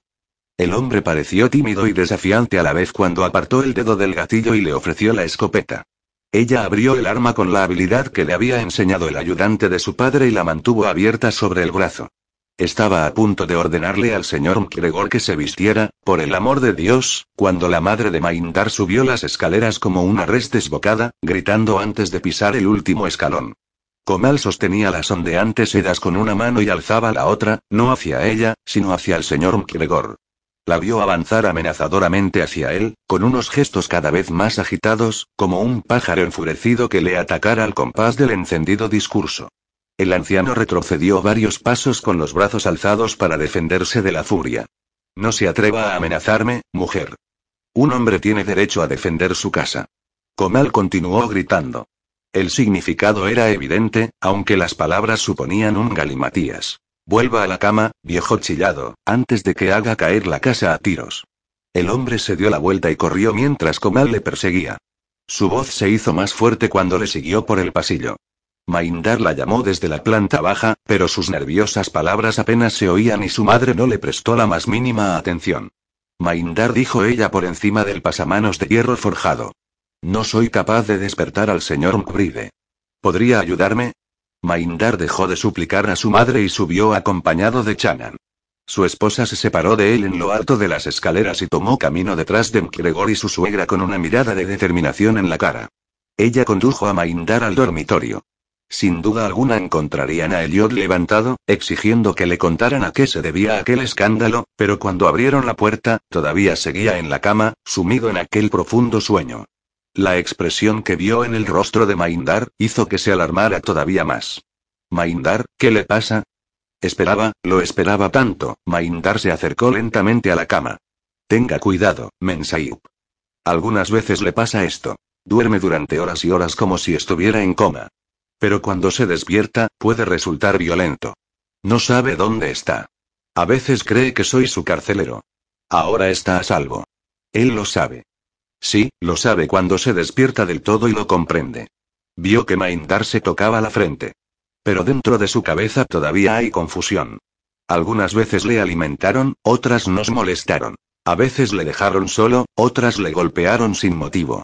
Maindar parecía triste. Sé que, sin duda, ha padecido más crueldades, pero esas son las que me ha contado.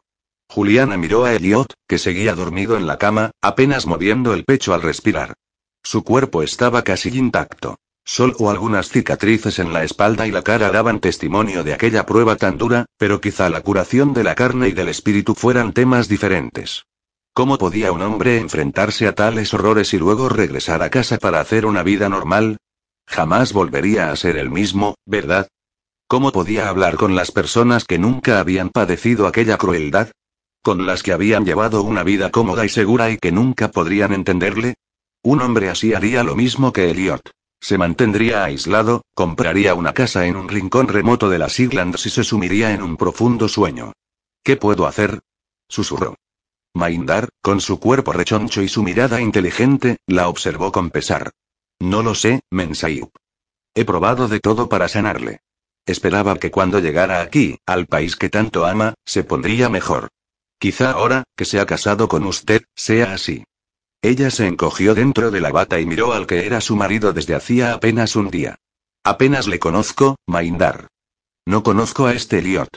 El Eliot de su adolescencia, el que la había ayudado a rescatar una cometa de un árbol, el que había sonreído victorioso cuando le besó en la mejilla como agradecimiento, había quedado en el pasado. Este Eliot era duro, tenía cicatrices y había sufrido más de lo que tendría que sufrir cualquier hombre. El mundo esperaba que se desentendiera del asunto como si tal cosa. Como si poner al mal tiempo buena cara fuera posible. Querían que ignorara el dolor, pero, ¿cómo iba a conseguirlo? Tendría que volver a conocerle una vez más antes de intentar comprenderle. La ayudaré, Mensaiba aseguró Maindar, tranquilo como un río pausado. Usted y yo juntos le traeremos de vuelta. Ah, por fin está despierto. Eliot escuchó una voz que flotaba fuera de la oscuridad. Gracias a los dioses. Su hermana está aquí. Eliot se forzó a abrir los ojos y vio una cara revoloteando a pocos centímetros de la suya. Experimentó un momento de pánico, ¿qué pasa ahora? ¿Qué pasa ahora? ¿No pueden dejarme en paz? De pronto, se dio cuenta de que era el semblante amable y preocupado de Maindar que le estudiaba con las gruesas cejas fruncidas bajo el turbante blanco, con la barba pulcramente oculta dentro de la tela. Maldición, Maindar. La intranquilidad de Maindar no menguó. Lady Mackenzie ha venido a visitar a la Mensayup. Su cuñada la ha acompañado también, e insiste en verlo. Rona y Ainsley. Su temible cuñada y su hermosa y vivaz hermana, no eran precisamente a lo que quería enfrentarse un hombre que acababa de despertarse con la misma sensación que si tuviera una resaca de tres días. Se frotó la cara, encontrándose con la barba incipiente. Debía de haber dormido durante mucho tiempo. Había caído en otro de esos lapsus. No tenía ni idea de cuánto tiempo llevaba preso de la oscuridad. ¿Dónde demonios estaba? Entrecerró los ojos para mirar el dormitorio desprovisto de cortinas y con una cama enorme en el centro. ¿Estamos en el castillo Nkregor? ¿Cómo hemos llegado aquí? Solo la casa de su tío abuelo Nkregor podía parecer tan sólida y desvencijada a la vez. La última vez que estuvo allí, cuando compró la casa, había dormido en una cocina caliente bastante confortable. Maindar parecía preocupado. ¿No lo recuerda? Ayer se casó. El día anterior era un espacio en blanco. Claro que durante mucho tiempo todos los días habían sido un espacio en blanco, excepto. ¿Me he casado? ¿De qué puñetas hablas? Dime que me has traído una copa de whisky. No. Claro que no, su hermana me lo prohibió. Me dijo que debía llevarle a la salita por cualquier medio necesario, salvo darle whisky. ¿Ainsley ha dicho eso? Quiso reírse. Siempre se había sentido muy cercano a su hermana menor, que le conocía mejor que nadie en el mundo. Sin embargo, ella conocía al viejo Elliot. Nadie sabía cómo era ahora. Elliot apartó las sábanas. Estaba desnudo, pero Maindar ni se fijó ni le importó. Prepárame el baño. No estoy presentable en este momento para alternar con mujeres decentes. Ni siquiera aunque se trate de mis hermanas. Mientras el hindús movía por la estancia preparando el baño con jarras de agua humeante, él se forzó a deshacerse de la espesa neblina del sueño. Maindar le hablaba y él intentó concentrarse en sus palabras. Las he hecho pasar a la salita, con la mensaid comentaba su ayuda de cámara. Están esperándole. ¿La mensaid? Maindar levantó la mirada del agua, consiguiendo que goteara al suelo. Sí, la mensaid repitió lentamente. Hasta ayer respondía al nombre de señorita Singh. Maindar que llevaba toda su vida trabajando para los británicos, que estaba orgulloso de sí mismo por la corrección de su inglés, tenía dificultades para pronunciar los nombres. Pero, ¿quién podía culparle? Algunos eran puñeteramente difíciles. Elliot se frotó otra vez la cara. Señorita Singh. Jamás he conocido a la llamado Singh, abrió los ojos como platos al caer en la cuenta. Se bajó de la alta cama y aterrizó de golpe sobre los pies desnudos. La habitación comenzó a dar vueltas. ¿Te refieres a la señorita St. John? Por supuesto. Maldición. Malditas sean todas las cosas. De pronto, lo ocurrido el día anterior iluminó su mente. Juliana desplomándose pesadamente en su regazo envuelta en tules blancos, su sonrisa esperanzada, sus hermosos ojos azules, el recuerdo de su piel bajo los dedos, el beso que le había dado en la palma de la mano. Había sentido su calor en su propia piel. Un calor al que se aferró como si no se hubiera calentado en años. Había deseado besarla allí mismo, en la cripta, pero no pudo con la boca agria por el whisky. En ese momento recordó estar de pie ante el altar de una iglesia repleta de gente, casi a punto de verse dominado por un ataque de pánico por la cantidad de personas presentes. Todos aquellos ojos clavados en él mientras prometía ser un buen marido para Juliana St. John, las imágenes del viaje hasta allí también llegaron. Recordaba perfectamente que lo único que había querido era estar con Juliana. Luego llegaron los recuerdos de la casa, cuando apretó el cuchillo contra la garganta de un aterrado Amish, la voz de Juliana atravesando la oscuridad. Su mente recuperó otro recuerdo más. Gozar del calor de Juliana, de su contacto, del perfume que la envolvía. El momento solo un momento en el que se ahogó en ella y se olvidó del lodo. Pero la oscuridad había decidido despojarle también de eso. Quería quitarle a Juliana, la paz que le proporcionaba, que tanto anhelaba. No. La necesito. Se metió en la bañera y el agua caliente mordió su carne, las cicatrices de su espalda. Maindar sabía cuál era la mejor manera de lavarle, de ayudarle dentro y fuera de la bañera. Se enjabonó él mismo, haciendo que cayera mucha agua al suelo. Luego contuvo impaciencia para recostarse contra el borde y permitir que el hindú le afeitara. Maindar se apresuró todo lo que pudo, pareciendo infeliz de que no le permitiera envolver su cara con una toalla caliente ni darle un masaje. Elliot ignoró todas sus quejas, se secó y se vistió. Amish hablaba con rapidez en el vestíbulo de la planta baja y se quedó callado al verlo bajar, pero él no tenía tiempo para pararse con él. Notó que había un hueco del tamaño de un puño en el techo, a tan solo unos centímetros del lugar en el que colgaba la lámpara de araña. Se dirigió con rapidez a la sala y se encontró a las tres elegantes damas llevándose las tazas de té a la boca. En alguna parte de la casa un reloj marcó las tres. Ainsley le sonrió y Rona, su estirada cuñada, le miró con azoramiento. Juliana le estudió por encima del borde de la taza antes de que la bajara con una mirada de preocupación. Tenía tan mal aspecto. Debería haberse mirado en un espejo antes de bajar, pero en el dormitorio no había y él había aprendido a evitarlos. Confiaba en que Maindar se aseguraba de que su ropa estuviera impoluta, pero no perdía más tiempo en el asunto. Oh, aquí estás, Elliot comentó a Ainsley en un tono demasiado efusivo. Sí, aquí estoy. ¿Dónde iba a estar si no? Se escuchó gruñir, pero no lo pudo evitar. Ainsley, su emprendedora hermana, estaba resplandeciente con una creación cuya tela cambiaba sutilmente de matiz cuando se movía. Rona, regordeta y regia, lucía un vestido oscuro, gama de colores que utilizaba desde que cumplió los 50 años, con un gorrito de volantes fruncidos y encaje. A lo largo de su vida él siempre la había visto con la cabeza cubierta con alguna clase de gorrito. Sencillos o de domingo, para visitar o para recibir visitas, para ir al médico o de compras. Cada vez que pensaba en su cuñada, lo primero que le venía a la mente era un gorrito. Percibió todo eso con rapidez. Luego dejó a un lado cualquier otra cosa que no fuera Juliana. Era el único ser que existía para él. Su vestido era de color crema con adornos negros en el corpiño, en los bordes de las mangas y el cuello. La falda tenía volantes fruncidos en el frente. El cuello alto enmarcaba su barbilla, suavizando la expresión de su cara y enfatizando el pequeño hoyuelo que tenía junto a la comisura izquierda de la boca. Había trenzado un lazo a juego entre sus oscuros mechones rojizos, pero algunos bucles parecían flotar alrededor de su frente y la nuca. Parecía una de esas figuritas de porcelana china que había visto en las tiendas de toda Europa. Damas elegantes, congeladas para siempre, con sus manos de porcelana sujetando sus faldas de porcelana. Pero Juliana no tenía la frialdad de la porcelana. Estaba formada por carne caliente, respiraba, vivía, ella le observó con aquellos ojos azules que le recordaban a las flores del maíz, o tal vez al cielo durante la primavera. Solo las mujeres de Escocia tenían los ojos de ese color.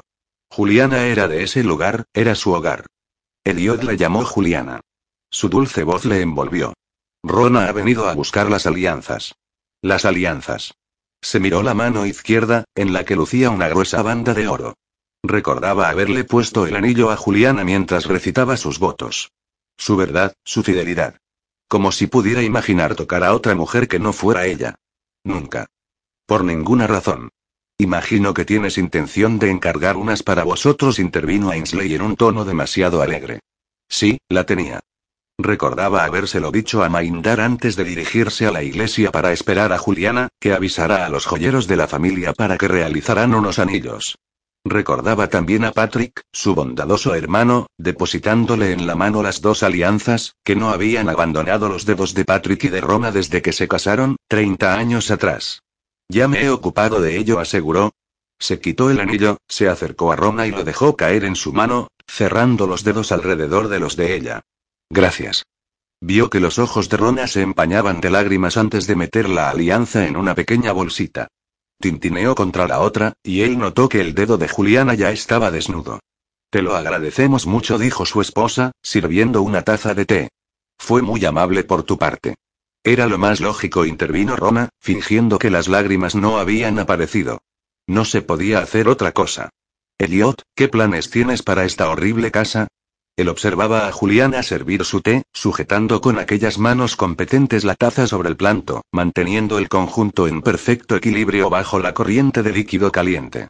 Ella volvió a depositar la tetera en la bandeja sin pestañear por lo que pesaba y tomó las delicadas pinzas de plata del azucarero. Llegado a ese punto, ella vaciló, una mujer debería saber cómo le gustaba a su marido tomar el té, pero ellos dos no habían tomado el té juntos todavía. Al menos, no desde que tenían 14 años. Un terrón, querida susurró Rona, inclinándose hacia adelante. Lo cierto es que ahora lo prefiero sin azúcar, intervino él, tomando la taza de la mano de Juliana. Juliana sostenía el platito tan refinadamente que sus enormes dedos no corrían peligro de tocarlos de ella, pero él posó la mano sobre la de ella para tomar la taza. Ella separó los labios y en sus ojos apareció una llamarada de calor. Era igual que la que ardía en su sangre. Lo ocurrido durante la última noche regresaba como una venganza. Necesitaba sentarse, junto a ella. Pero estaba situada en el borde de un sillón estrecho y su polisón ocupaba el resto del asiento. Había un diván de dos plazas perfecto en la estancia, ocupado por Rona y Ainsley, que se habían sentado muy juntas. Dos sillas más y una otomana completaban el círculo alrededor de la mesita de café. El resto del mobiliario estaba cubierto por sábanas. Enganchó la pata de la otomana con el pie y la arrastró cerca del sillón de Juliana. Se dejó caer allí y acomodó el kilt al tiempo que presionaba la rodilla contra la de Juliana, con el platito y la delicada taza balanceándose en su enorme mano. Ainsley y Rona le observaban con atención, pero él solo era consciente de Juliana, de su cercanía, de su calor, de lo correcto que era estar con ella. ¿De dónde has sacado el juego de té? preguntó, alzando la taza para estudiarla. La porcelana era fina, casi tanto como el papel, y las flores que la decoraban habían sido pintadas por una mano experta. Aquellas tazas de té habían sido importadas por una empresa desde Inglaterra o Alemania a un gran coste. Jamás ha habido nada tan delicado en la alacena del tío McGregor. Un regalo de bodas, explicó Juliana.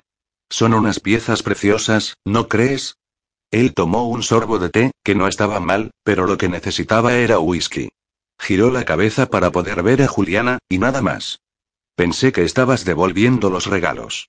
Lo está haciendo, intervino Ainsley, pero este juego de té es un regalo mío, así que es apropiado que se lo quede. Y no tienes por qué preocuparte por el resto, Juliana, Rona, tu madrastra y yo nos encargaremos de mandarlos de vuelta con las explicaciones pertinentes. No es necesario que regreses a Edimburgo por eso. Pero debo hacerlo, aseguró Juliana. Es muy amable por tu parte, pero realmente tengo que ir a ayudar. Por no mencionar el resto de mis cosas. Gema debe estar volviéndose loca. Si os quedáis a pasar la noche, mañana puedo tomar el tren de regreso con vosotras. No. La palabra fue tan brusca que las tres mujeres se quedaron paralizadas. Tres tazas de té fueron bajadas y tres pares de ojos femeninos se abrieron como platos ante el poder masculino de su voz. Él puso la mano sobre la rodilla de Juliana y le clavó los dedos en el muslo antes de poder evitarlo. Juliana no puede marcharse. ¿Qué? preguntó Ainsley con forzada indiferencia.